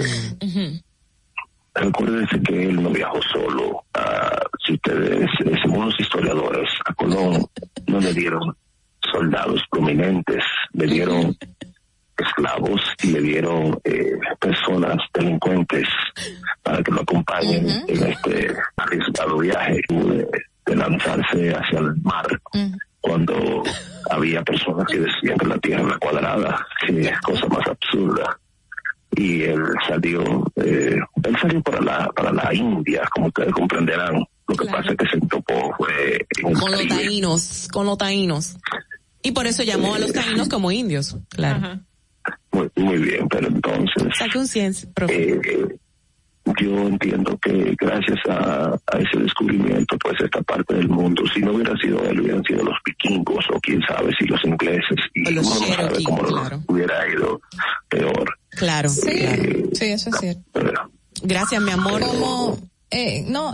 Gracias. ¿Josefino está ahí todavía? Sí, está ahí todavía. Perdón, Josefino. Gracias, Josefino. Eh, realmente, en cierta parte, Josefino tiene razón, porque realmente Colón no andaba solo. Ah, andaba no. con una serie de secuaces y qué tipo de personas. Ahí fue que me reí, ahí fue que me reí porque mi mente vuela muy en las- rápido. En la pinta de la Santa. Yo estaba pensando, ¿tú sabes quién andaba ¿Qué con él? Ajá. La experta en viaje. Ay, Dios. Bueno, alguien sabía de navegación, porque en ese momento, alguien sabía de navegación, porque en ese momento el tema de, de encontrar y, y, y dirigirse, tú sabes que era con, con cosas muy usadas en esa época, Análogas. pero análogas totalmente. Por eso yo digo que la culpa también la tiene la corona, o sea, la misma Claro, eh, eh, claro. eh, España. De hecho, para Pol- Colón todo esto fue como, de hecho, incluso un reto para demostrar sí, efectivamente hay. Pero de- o sea, eh, es un, un- O sea, hay que reconocerle que él tuvo mucha voluntad, que tuvo muchos pantalones, muy emprendedor No, para su época. no, el Y que esto- su cuarto y, y liberarse de alguna pero fue no muy fuese- maltratado también por la realeza, por la Ajá. reina sobre todo. Que esto no fuese como es ahora el país. Obviamente el desarrollo que tenemos en el mundo Claro. puede ser que hubiese sido diferente. Eh, Mira, pero yo, de verdad, a mí no me gustó lo que hizo, pero yo hasta cierto punto le doy gracias porque a mí me encanta tanto mi, mi lengua, mi castellano. Yo amo el español y es tan bello, es tan rico, por, por lo menos por ahí, pero mató a nuestros indígenas. Eso es de cierto. verdad, los mató y fue un genocidio y eso no hay, no se puede cambiar. Ah, yo quería comentar sobre un tweet que vi ayer, un tweet, no una historia, cortito, cortito. Eh, bueno, le di un screenshot, es del año 2016, el 24 de febrero, nuestro presidente, que a quien admiro y respeto y me encanta, um, publicó en su cuenta de Twitter, decía, nuestro país no necesita más impuestos, lo que necesita es un gobierno eficiente y transparente. Y eso se ha hecho viral, este tweet, que se ha, bueno, rodado por todas las Eso redes. podemos comentar Tú, más tú- adelante. esa- Hay que ver tú sabes que los- la oposición saca de todo. Por eso, más adelante, porque corresponde ahora mismo hacer una pausa comercial. Volvemos ya con nuestra próxima colaboradora. Excelente. Volvemos. Atentos, no te muevas de ahí. El breve más contenido en tu distrito informativo. En Banreservas hemos apoyado por 80 años la voluntad del talento dominicano, identificándonos con sus más importantes iniciativas, para que quienes nos representan siempre puedan mostrar lo mejor de nosotros.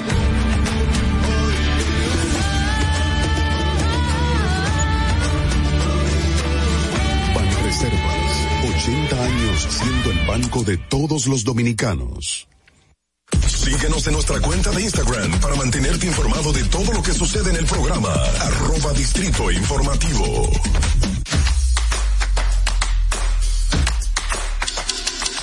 Mira tú, que estás chateando en el celular. Ven a vacunarte. Yo tengo mis tres vacunas. Mi esposa tiene sus tres vacunas. No le podemos dejar esto solamente al gobierno, porque para. Para que esto ya se termine de una vez por todas. Ya yo me vacuné. Ahora. A ti. Ahí mismito donde estás. O tal vez aquí, recostado bajo una pata de coco. O en la arena tomando el sol. O dentro del agua, no muy al fondo. O simplemente caminando por la orilla. Ahí mismo, abre tu nueva cuenta móvil BH de León. 100% digital y sin costo. La creas en minutos con cero pesos desde Móvil Banking Personal. Ábrela donde quieras. Solo necesitas tu celular. Banco BH de León. La República Dominicana había perdido la confianza en nuestras instituciones. Por los dominicanos y dominicanas, esta administración ha asumido el compromiso de abrir las puertas de la transparencia, de la integridad y del control. Es por eso que la Contraloría General de la República Dominicana ha implementado nuevos controles para llevar eficiencia y garantizar la buena ejecución de los fondos públicos. Conoce más en www.contraloría.gov.do. Gobierno de la República Dominicana. Tu primer hogar te llena el corazón. Los expertos hipotecarios de la Asociación Popular de Ahorros y Préstamos, Préstamo Hipotecario. Y puedes decir, mi casa mía de mi propiedad. Tenemos tasas fijas desde 6.95% y con plazos hasta 20 años. Solicita tu préstamo hipotecario a través de la primera web hipotecaria del país. Accede a pa.com.do slash hipotecario. Disfruta de nuestro contenido en tus podcasts favoritos. Encuéntranos como Distrito Informativo en Spotify, Apple Podcasts, Google Podcasts y en tu Alexa de Amazon. Si quieres participar en el programa, envíanos tu nota de voz o mensaje escrito al WhatsApp 862-320-0075. 862-320-0075. Distrito Informativo. ¿Viste qué rápido? Ya regresamos a tu Distrito Informativo.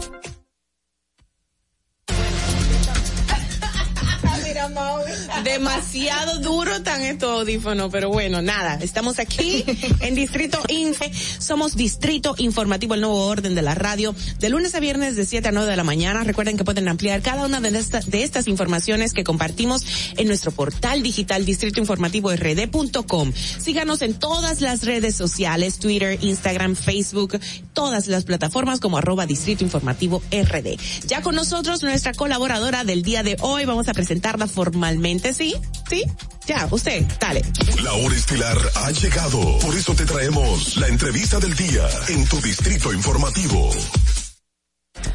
Vamos a hablar sobre los mitos y conceptos erróneos del crédito, muy importante, con nuestra coach Sheila Martínez. Buenos días, ¿cómo estás Sheila? Buenos días, estoy muy bien, gracias. Qué bueno, qué bueno Muy verte. feliz. Teníamos muchos inviernos, ¿verdad? Como 10 Sí, meses un invierno. mes. Dios mío, Jehová. ¿Y qué fue? muy feliz de estar aquí realmente. Gracias, mi amor. Gracias por estar con nosotros y, y brindarnos y compartirnos esos conocimientos que a todos nos compete, a todos nos importa, porque es el crédito. Hoy en día tenemos que hacer un historial crediticio para poder subsistir y fluir en esta vida, en este mundo. Así es, Cuéntanos qué es lo primero que se, que, que debemos de tener en cuenta. Bueno, lo primero Dinero. es lo primero es informarnos, porque mira que lo necesario para todo el mundo hoy día, ¿verdad? El sistema eh, mundial. Claro. Sin embargo, tenemos muy poco conocimiento en general de él. Sí. No nos enseñan ni en el colegio ni en la universidad. Venimos aprendiendo es Sobre la marcha. Sobre la marcha. ¿Y por qué no, nos se, se nos, por qué no se nos enseña desde niños a manejar el dinero, a saberlo multiplicar? ¿eh? Qué cosa tan grande. Y, y a tener una buena relación con el dinero, sobre todo, claro. sobre todo eso, Claro. a no verlo como no endiosarlo, a verlo como un recurso, como el recurso Claro. del aire, el recurso del agua, el A recurso saber enfrentar los riesgos. Un trampolín, exacto, para Claro. tú lograr lo que necesitas, pero no, no verlo como algo Lejano y difícil. Medio, en Claro. un medio, exactamente, pero no, ese como tú dices, o sea, no es eh, algo tan lejano, tan difícil, ni que tampoco me define como persona. Claro. Sheila, Esos son como- eh, yo, yo preguntaba al ver nuestro tema del tema de los mitos y errores eh, sobre el, el score crediticio, o sea, sobre El what, tema de- el what. Ogla, el qué, el what, el score. O sobre No el crédito, puedo. sobre No el crédito. sale, no, no, qué no, bella, qué sale, bella. ya, ya, te, estoy, te estoy relajando tanto así. Ya yo no lo vuelvo a decir, no me sale No, así tan te lindo. salió, te salió lindo, te salió lindo. Dale, dale.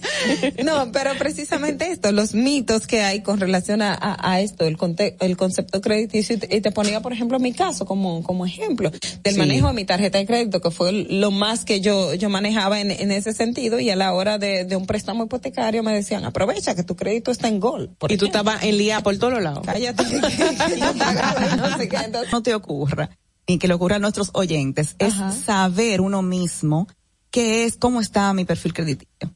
Y hoy día tenemos mecanismos económicos para, para tener, para hacerlo. Claro. O sea, los dos buros de crédito de este país, que son TransUnion y Data Crédito, tienen los dos eh, plataformas digitales por las que podemos entrar los ciudadanos y tenemos una ley que nos protege en la cual eh, cuatro veces al año podemos ver nuestro historial crediticio gratuitamente. Gratuitamente. A través de esas plataformas. Fuera de esas cuatro veces, uno paga un fee. Se paga un fee. Módico. Exactamente, módico, yo entendería. Y también, eh, si quiere ver su score, el score que mencionabas eh, también como que esa hay que pagarlo. Pero yo considero que es bastante bajito con relación a todo lo que te aporta, porque realmente, eh, cuando tú no tienes el conocimiento, tú no puedes mejorar algo que tú no conoces. Eso es lo primero, ni gestionarlo efectivamente. Entonces, eh, llevarte de que alguien te dijo, no, porque yo creo que tú tienes un crédito, yo veo aquí que tú tienes y tú ni saber si eso está eh, reflejando la realidad tuya, te puede dar un error.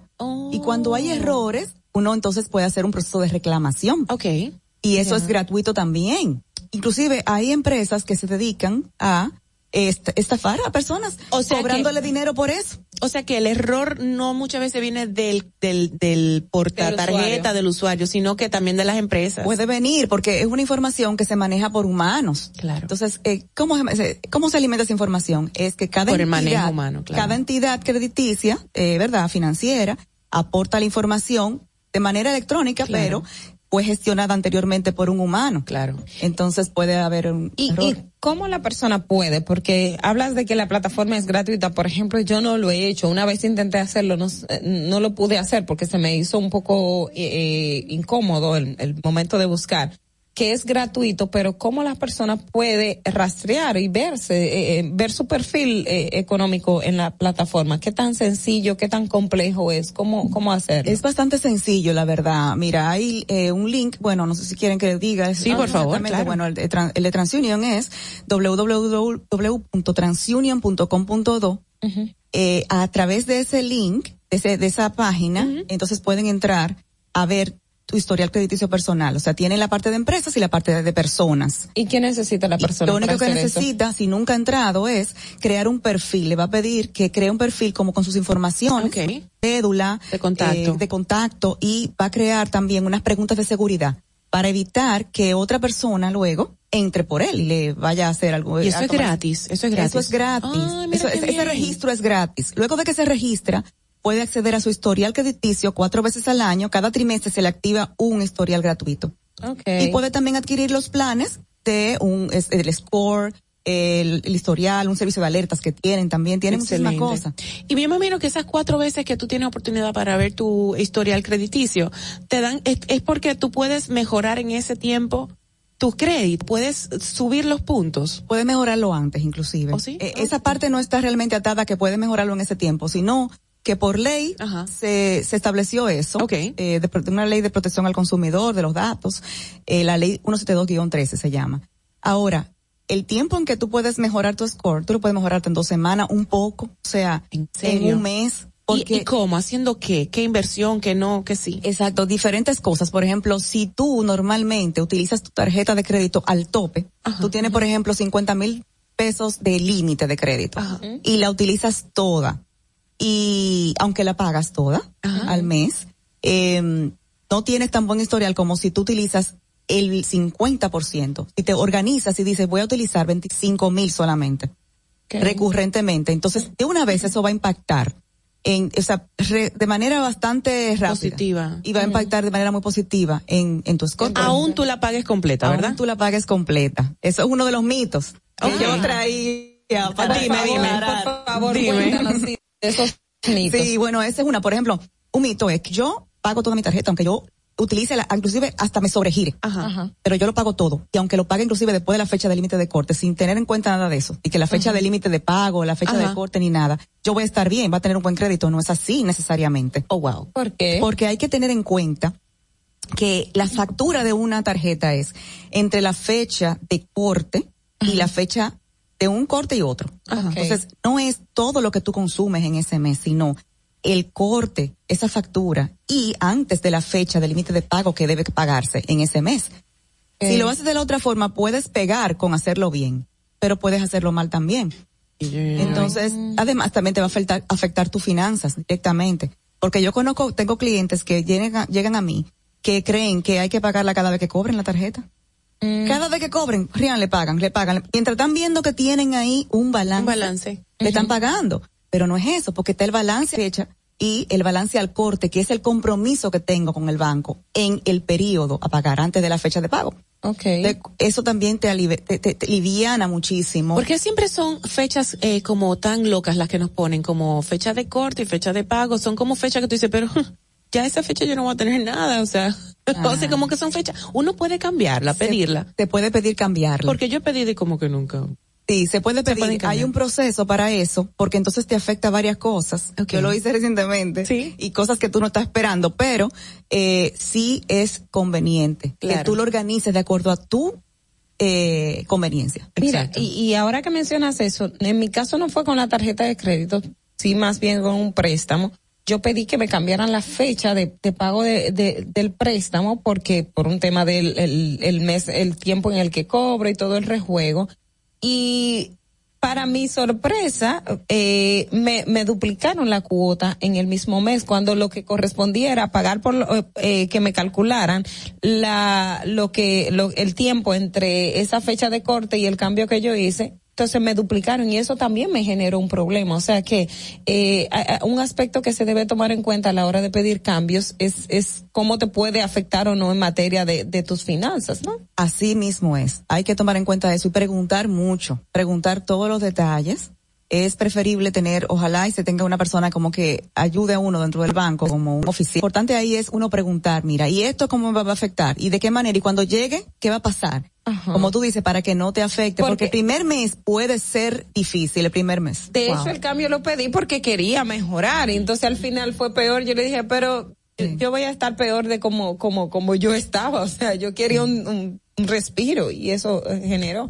¿Qué otros mitos podemos encontrar en, en el aspecto del manejo de las finanzas, sobre todo con el tema de las tarjetas de créditos? Ah, bueno, con la tarjeta de crédito también, eh, el hecho de, por ejemplo, eh, utilizar, o sea, eh, pagarle solamente el mínimo, por ejemplo. No, porque Ajá. si yo le pago por lo menos el mínimo, aunque eh, dentro de la fecha de pago, voy a estar bien. Bueno, vas a estar bien en un sentido porque no te va a cargar como un atraso.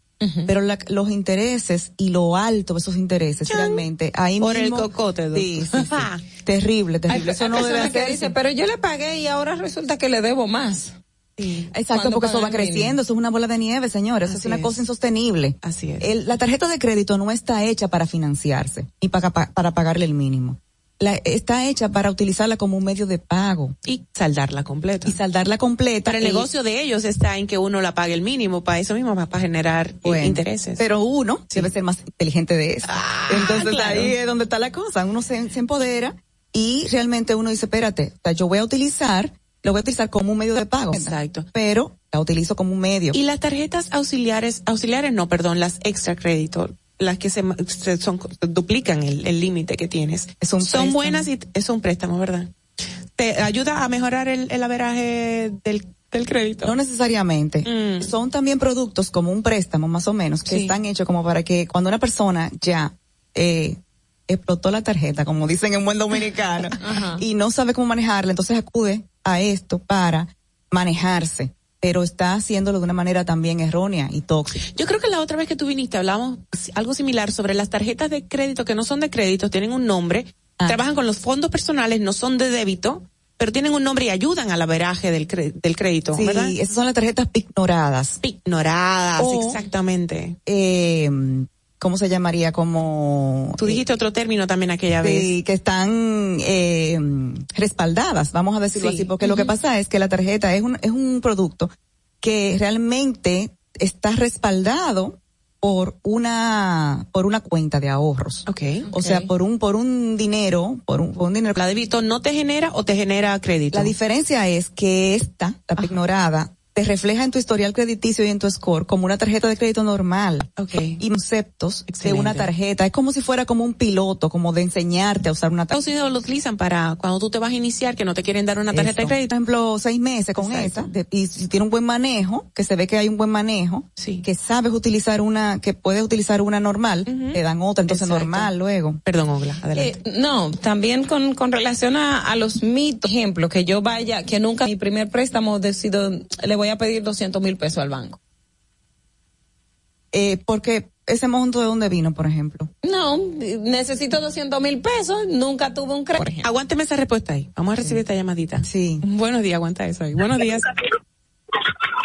Buenos días. Pero, mi hermano, estamos por aquí.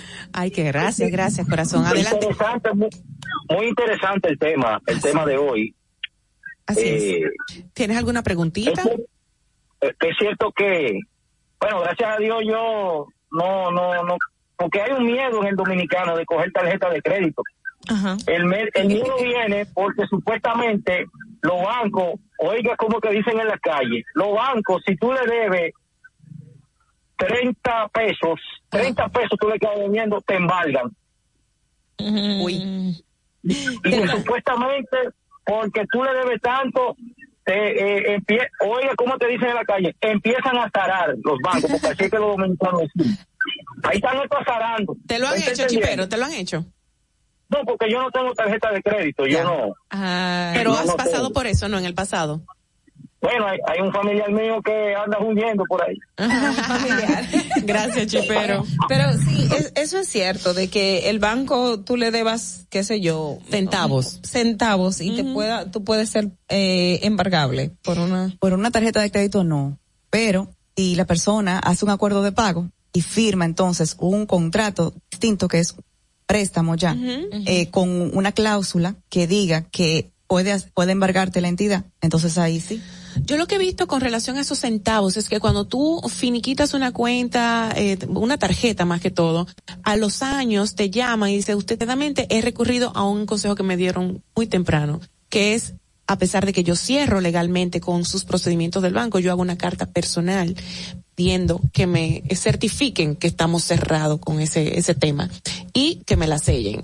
Porque si no, si yo no tengo eso, las tengo por ahí, todas las que he cerrado, de verdad me hacen una cuenta de 300 pesos o 2 mil pesos, lo que sea, como me han llamado. Sí, eso basta cualquier remanente que quiere, Exacto. como tú dices, y está muy bien esa práctica que tiene, pero cualquier remanente en el día a día, inclusive, si tú no la has cerrado, pero esa tarjeta tú no la usas mucho, crees que esa tarjeta tú no la estás usando, por ejemplo, te va de viaje, Va y que sé creciendo. cuánto, va creciendo. Entonces, ahí es lo importante de, de revisar cada cierto tiempo también tú, tú mismo, tu historial crediticio. Claro. Para ver, ah, mira, se me quedó ese remanente. Si tú lo ves, por ejemplo, en un mes. Claro. Está a tiempo de resolver cualquier cosa. Pero ahí no pasan años, sino años y años. Y cuando tú vienes a ver, entonces, eh, el problema es grandísimo. La pregunta antes de la llamada.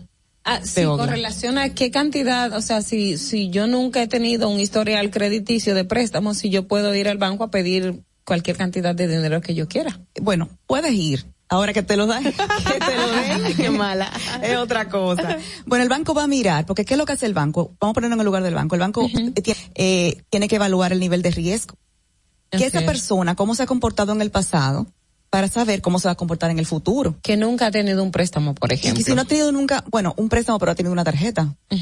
Vamos a decir, bueno, si ha tenido una tarjeta y un celular, ya me da una idea más o menos de cómo se ha comportado. Ya. A nivel crediticio, que tan responsable es la, es la persona, responsable en el sentido con el crédito, si ha pagado a tiempo, si, si no, etcétera. Entonces, en cuanto a algo importante que pasa ahí, que tú dices, bueno, ¿cómo? No sé si, te- si les ha pasado, que cómo yo calculo la cuota, por ejemplo, de un préstamo. No sé si le ha pasado, bueno, yo gano tanto, Ajá. y entra en cuanto a lo que uno gana, y, ah, bueno, yo la puedo pagar, porque yo gano tanto y que yo qué. Y, ya después con- cuando viene la hora cero, entonces, aquí, hasta el cuello. Exactamente, hasta el cuello. ¿Por qué? Porque no solamente podemos darnos, o sea, eh, tomar como parámetro lo que ganamos para, Oh. as- para ver si podemos pagar una cuota o no.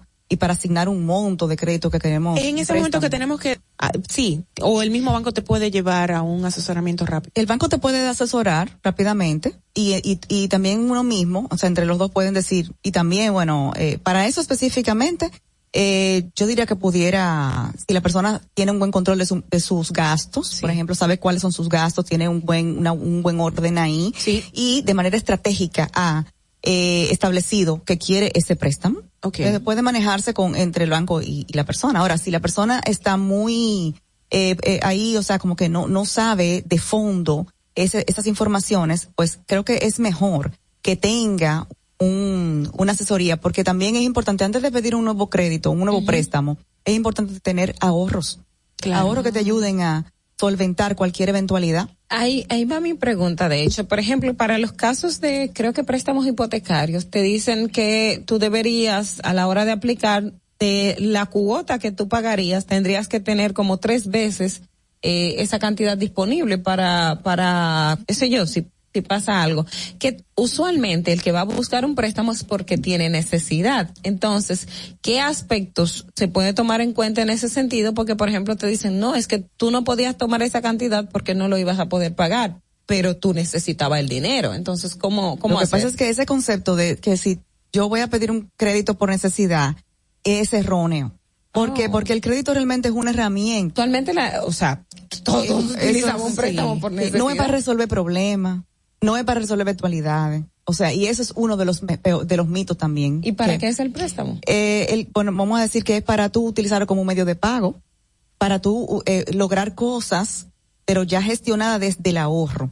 es decir, ya. tú tomas en cuenta lo siguiente, ya yo ahorré, yo me organicé, ya yo ahorré, por ejemplo, eh, mi, mi ahorro para eh, resolver emergencias, por lo menos tres meses de lo que yo necesito para vivir. Lo tengo ahí. Para cualquier Emergencia. emergencia yo, yo, yo acudo a ese ahorro. No a un nuevo préstamo, un nuevo crédito, a endeudarme, ¿no? Entonces, lo que gano y lo que tengo guardado me permite, y lo que gasto me permite tomar un préstamo para compensar y, y comprar otra cosa o hacer otra cosa que quiero hacer, pero no estoy necesitándolo demasiado. Y en el caso de los préstamos para pagar la colegiatura de los muchachos, o sea, eso se hizo de moda. ¿Usted se acuerda hace puso poco? de moda. Hace poco porque era exorbitante. el- el- Claro. pero ya supuestamente no se pagan las inscripciones, aunque se lo meten por otro lado el término diferente, con términos diferentes. Sí, a veces inclusive hay colegios que piden el año entero. Ajá. Sí, también eso es un caso. de- Ahí, ahí es que está el pero- punto. Entonces. Pero hay colegios que no. Entonces yo creo que es importante uno determinar también el lugar donde uno pone a los chicos, a los hijos, que sea un lugar donde uno pueda, centro, donde uno pueda realmente pagarlo sin ir tan forzado. No hay Mira, también, eh, y creo que entraría dentro de los mitos, que hay personas, por ejemplo, hablabas que el préstamo debe de ser un mecanismo para, para gestionar. Sin embargo, hay quienes dicen, si yo tengo 50 mil pesos y necesito comprarme un televisor en mi casa, por ejemplo, que me vale 25 mil pesos, yo no voy a ir a tomar ese televisor a crédito o, o tomar un préstamo para ello cuando yo puedo sacar de esos 50 mil que tengo ahorrado para comprar ese televisor. ¿Qué tan, qué tan bueno o correcto es esa actitud o qué no tan favorable es? Buenísima pregunta. Yo te diría, si lo único que tiene son 50 mil pesos, hay que ver cuáles son los gastos fijos de esa persona. ¿Cuál es, por ejemplo, lo que necesita para vivir mes a mes, básico? Si lo que necesita para vivir, por ejemplo, son 15 mil pesos, entonces 15 lo multiplicamos por 3, son 45 mil pesos. Claro. Los 50 mil son su ahorro para emergencia. O sea, quien no le conviene O sea, no coja de ahí 5 mil, 5 mil para tú, entonces darle un poquito más para allá, o sea, pon un poquito más adelante ese deseo de comprarte un televisor, porque tampoco es una necesidad en realidad, o de comprarte un televisor de 20 mil pesos. Cómprate uno más barato, o cómprate, o ahorra, sigue ahorrando para que te compre entonces el de 20 mil pesos un poco más adelante. Es como, Por último, rápidamente, las parejas que invierten juntos, eh, cuando tienen un préstamo juntos, ¿le suben a los dos el crédito o, o a uno de los dos solamente? Buenísima pregunta. Hay una, hay ahí hay una confusión. Hay dos tipos de, de- de crédito conjunto que se toma. Uno es el cuando tú eres como codeudor. Las parejas, por lo general, son codeudores, que son los dos igualmente responsables de ese crédito. claro. En ese caso, le sale a los dos en su historial. Eh, eh, toda la información. Ahora, si es que uno es garante del otro, que también se da, una persona como que funge como garante.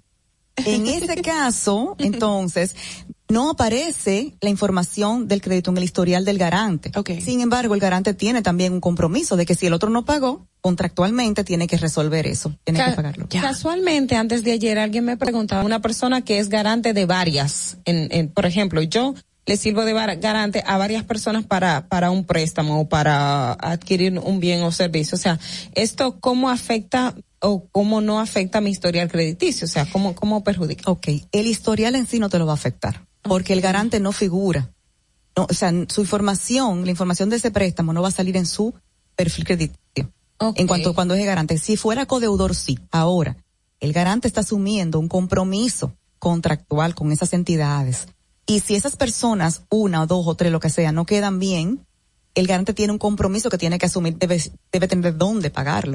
Y saber que tiene ese riesgo. Y si no, a nivel contractual, dependiendo de lo que tenga el contrato, y por ejemplo, el embargarlo, la- el mismo tratamiento del, del, del que Del está deudor. pidiendo, del deudor.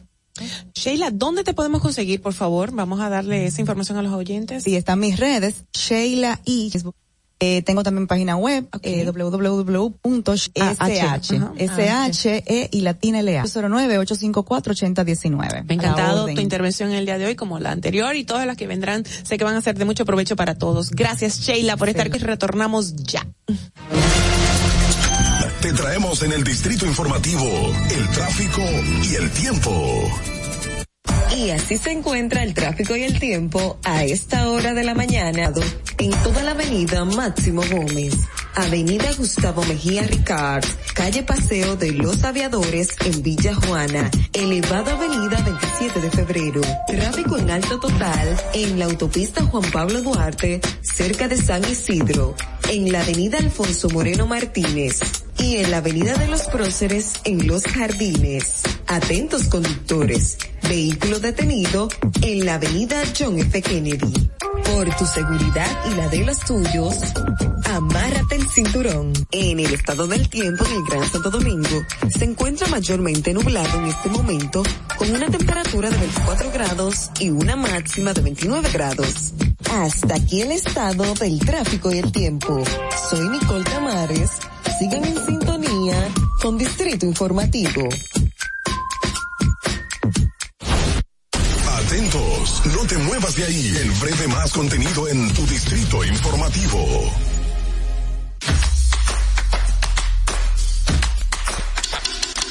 Vacunate. Yo tengo mis tres vacunas. Mi esposa tiene sus tres vacunas. No le podemos dejar esto solamente al gobierno, porque es para bien para todo. Y lo mejor es que todo el mundo se venga a vacunar para que esto ya se termine de una vez por todas.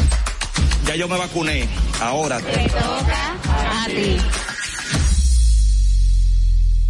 Tu primer hogar te llena el corazón. Los expertos hipotecarios de la Asociación Popular de Ahorros y Préstamos están listos para asesorarte a la hora de adquirir tu préstamo hipotecario. Y puedes decir, mi casa mía de mi propiedad. Tenemos tasas fijas desde 6.95% y con plazos hasta 20 años. Solicita tu préstamo hipotecario a través de la primera web hipotecaria del país. Accede a pa.com.do slash hipotecario. Estamos en YouTube. Disfruta de nuestro contenido. Suscríbete, dale like y comenta.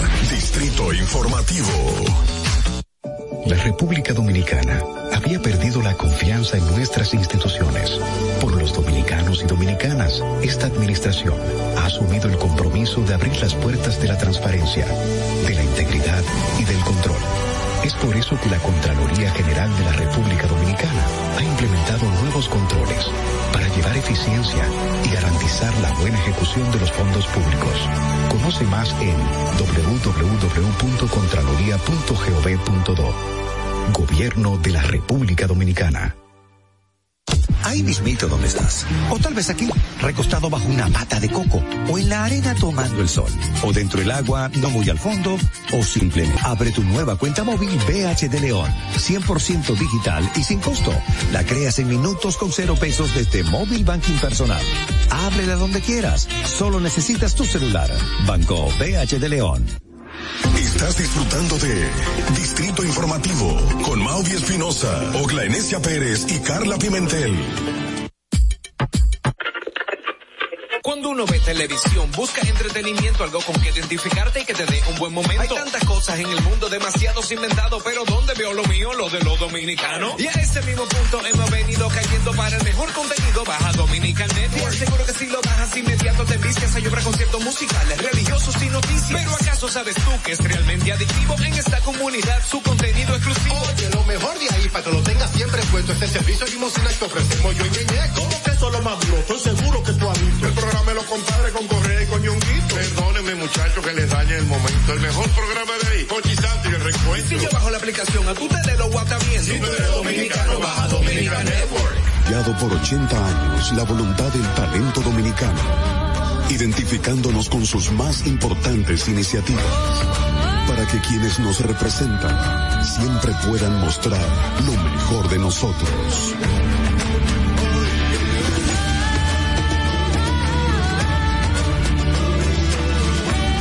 Banreservas, 80 años siendo el banco de todos los dominicanos. ¿Viste qué rápido? Ya regresamos a tu distrito informativo. De regreso, Distrito Informativo en nuestra parte finia también. Ya Carla se tuvo que marchar por compromisos personales, pero tú tenías algo que comentar para el día de hoy, muy importante. Sí, que recordando nuestras efemérides, cuando, cuando nuestra colaboradora comentaba que un día como hoy, el tema relacionado al asesinato del abogado Junior Ramírez, que ocurrió en 2017, eh, a él lo encontraron el 12 de octubre, o sea, el asesinato se produjo antes, y este es un caso relevante en el sentido sentido de que como un, eh, es primera vez que un caso de corrupción en República Dominicana está vinculado al asesinato de una persona directamente. O sea, lo, lo, que es de un, caso de, de, de, corrupción en la OMSA, que de hecho está en los tribunales todavía. Eh, el exdirector de la OMSA fue sometido no por el asesinato de Junior, sino por la corrupción a nivel en, en, el manejo de compras. Y realmente es un, es un caso que, por ejemplo, hasta el año pasado fue que se pudo traer a quien mató o el autor material del asesinato de Junior y tiene muchos aspectos eh, emblemáticos este caso. Estamos el tema de la corrupción en la ONSA, pero estamos hablando que el asesinato ocurrió dentro de la oficina en la universidad y, oh, y en principio este caso primero estaba en Santo Domingo Este y después no, que es oeste. Recuerdo que cuando yo yo vi el video, de hecho fuimos eh, dentro de los trabajos periodísticos, nosotros fuimos los que dimos a conocer el video donde se veía el proyectil desde el vehículo saliendo de la Universidad Autónoma de Santo Domingo y ahí dijimos, no, a Junior lo mataron fue en la UAS, no lo mataron de camino a, a, donde, lo dejaron. encontraron. Entonces, eh, fue un caso súper interesante que, que impactó mucho a la sociedad todavía, sigue impactando. Por todo lo que implicó. Eh, ya está en juicio, por ejemplo, Argenis, que estaba todo este tiempo en, en Estados Unidos, ya por fin lo trajeron. Ah, sin embargo, es un caso que debe llamar a la sociedad dominicana de este tipo de cosas que no, que no debería ocurrir, ¿me entiendes? Así o sea, es. Eh, con el tema de Junior usted puede tener o no su, su, sus posiciones, sin embargo, ningún ser humano puede ser eh, asesinado. Admitir, Claro. es un caso que todavía está pendiente, hay muchas cosas que no se aclararon, de verdad que no. Muy bien, tema. ajá. Eh, pero sí, es, es un tema de que siempre se va a tener aquí en el país. Bueno, muy lamentable, esperemos que de verdad Junior y bueno, nada, eh, se creará precedentes también con ese caso. Esperemos que sí. Mira, en las efemérides estuve leyendo, buscando rápidamente también muchas cosas interesantes. Perón asume su tercer mandato un día como hoy, no recuerdo en qué año, así, ya en el mil- Argentina. Y también en Alemania me llama mucho la atención que fue los otros días en el 1935, negra de jazz, o sea, ¿cómo así? En el 33 el islote de Alcatraz pasa a ser una prisión federal extraoficial en los Estados Unidos. Quien vaya a Estados Unidos y vaya a San Francisco, California, tiene que hacer ese tour de Alcatraz que es impresionante. A mí me impactó mucho. Y bueno, las efemérides continúan y hoy, un día como hoy, pues se inauguró lo que fue, fue fundado el Museo del Hombre Dominicano en el 73. Importantísimo. Em, promulgada la ley mm, 456 en el 76 mediante la cual se designa el Jardín Botánico Nacional con el nombre del doctor Rafael Moscoso. Sí, Moscoso, Rafael Moscoso. Bueno, señores, no se rían. Bueno, nosotros ya finalizamos eh, en el día de hoy una frase muy importante. Ogla, gracias por toda la información que nos traes. Siempre tan importante y tan interesante. No, Eh, gracias a ustedes. Para mí, eh, o sea, para todos este equipo, para nosotros de verdad, señor. Oye, para Carla, estar aquí con estar ustedes aquí todos los con días. verdad, Así es, producir para todos ustedes y por supuesto dejarles Madeline y todos nuestros chicos. todos el equipo, claro que sí. Vamos a dejarle con una frase muy interesante que va en, eh, bueno, relacionada con el tema que lo vamos a dejar, pues, el que no ama no ha conocido a Dios porque Dios es amor y por supuesto el versículo tan conocido de dice el amor es sufrido, es benigno, el amor no tiene envidia, el amor no es jactancioso, no se envanece, no hace nada indebido, no busca lo suyo, no irrita, no guarda rencor, no se goza de las injusticias, todo lo espera y todo lo soporta. El amor nunca deja de ser, pero las profecías se acabarán y cesarán las, las lenguas y la ciencia se acabará. Fuera de eso, es decir, que el amor es mucho más que un sentimiento. La gente a tergiversar en la Biblia. Eh, el amor, renunciar a la ira es lo más importante y lo negativo te acerca mucho, mucho más al amor. Vamos a recordar eh, la canción que vamos a colocar a continuación es del año a cargo de Jason Mraz en colaboración con Colby Kalat y se llama Loki. Es una canción de amor precisamente para aquellas parejas que saben ser pues amigos y que se parecen mucho y que no optan por, por la ira ni nada de eso, sino por el amor.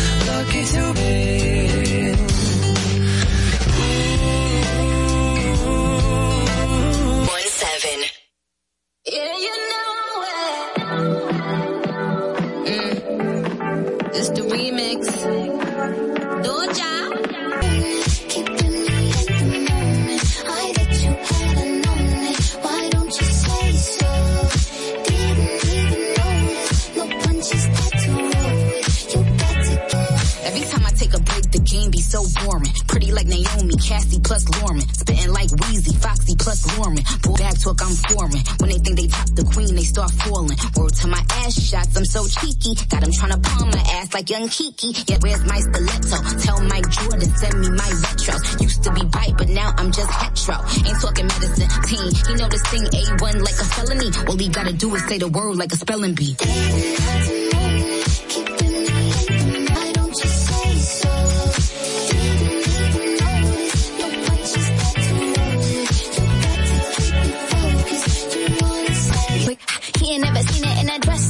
Uh, he ain't never even been impressed like this. Probably why I got him quiet on the set like zip.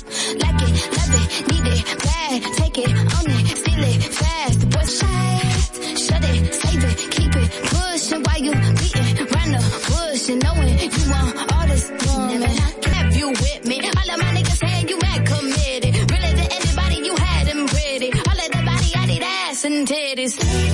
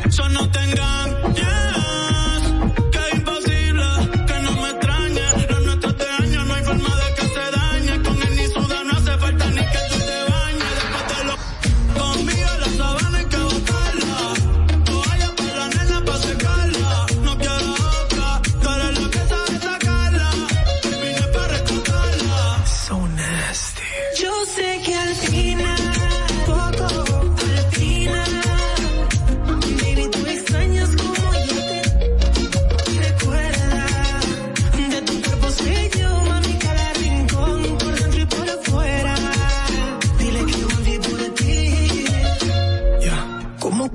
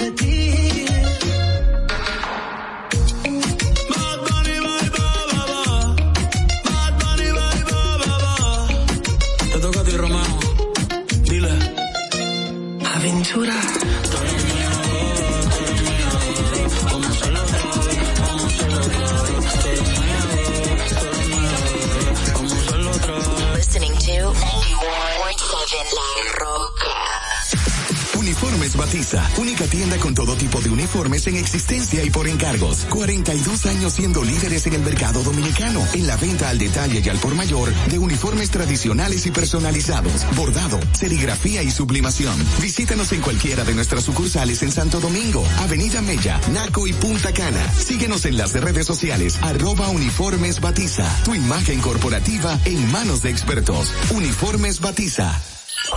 Vive la recuerdos.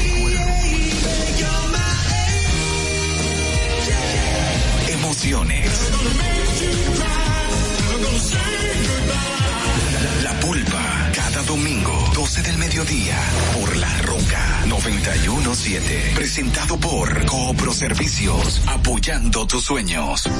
¿Te enteraste? En Coopro Servicios, las tres últimas cuotas son gratis. Al solicitar tu préstamo para comprar tu vehículo, las tres últimas cuotas son gratis. Además de que te aprueban tu préstamo rapidísimo. El mismo día sales montado, con seguro incluido, sin intereses. Busca más información en nuestras redes sociales como Coopro Servicios RD o llamando al 809-4720777 o vía WhatsApp 809-4720777. No te olvides, en Coopro Servicios, las tres últimas cuotas de tu préstamo de vehículo son gratis. Coopro Servicios, apoyando. Broadcasting live from Santo Domingo. H-I-L. La Roca. 91.7.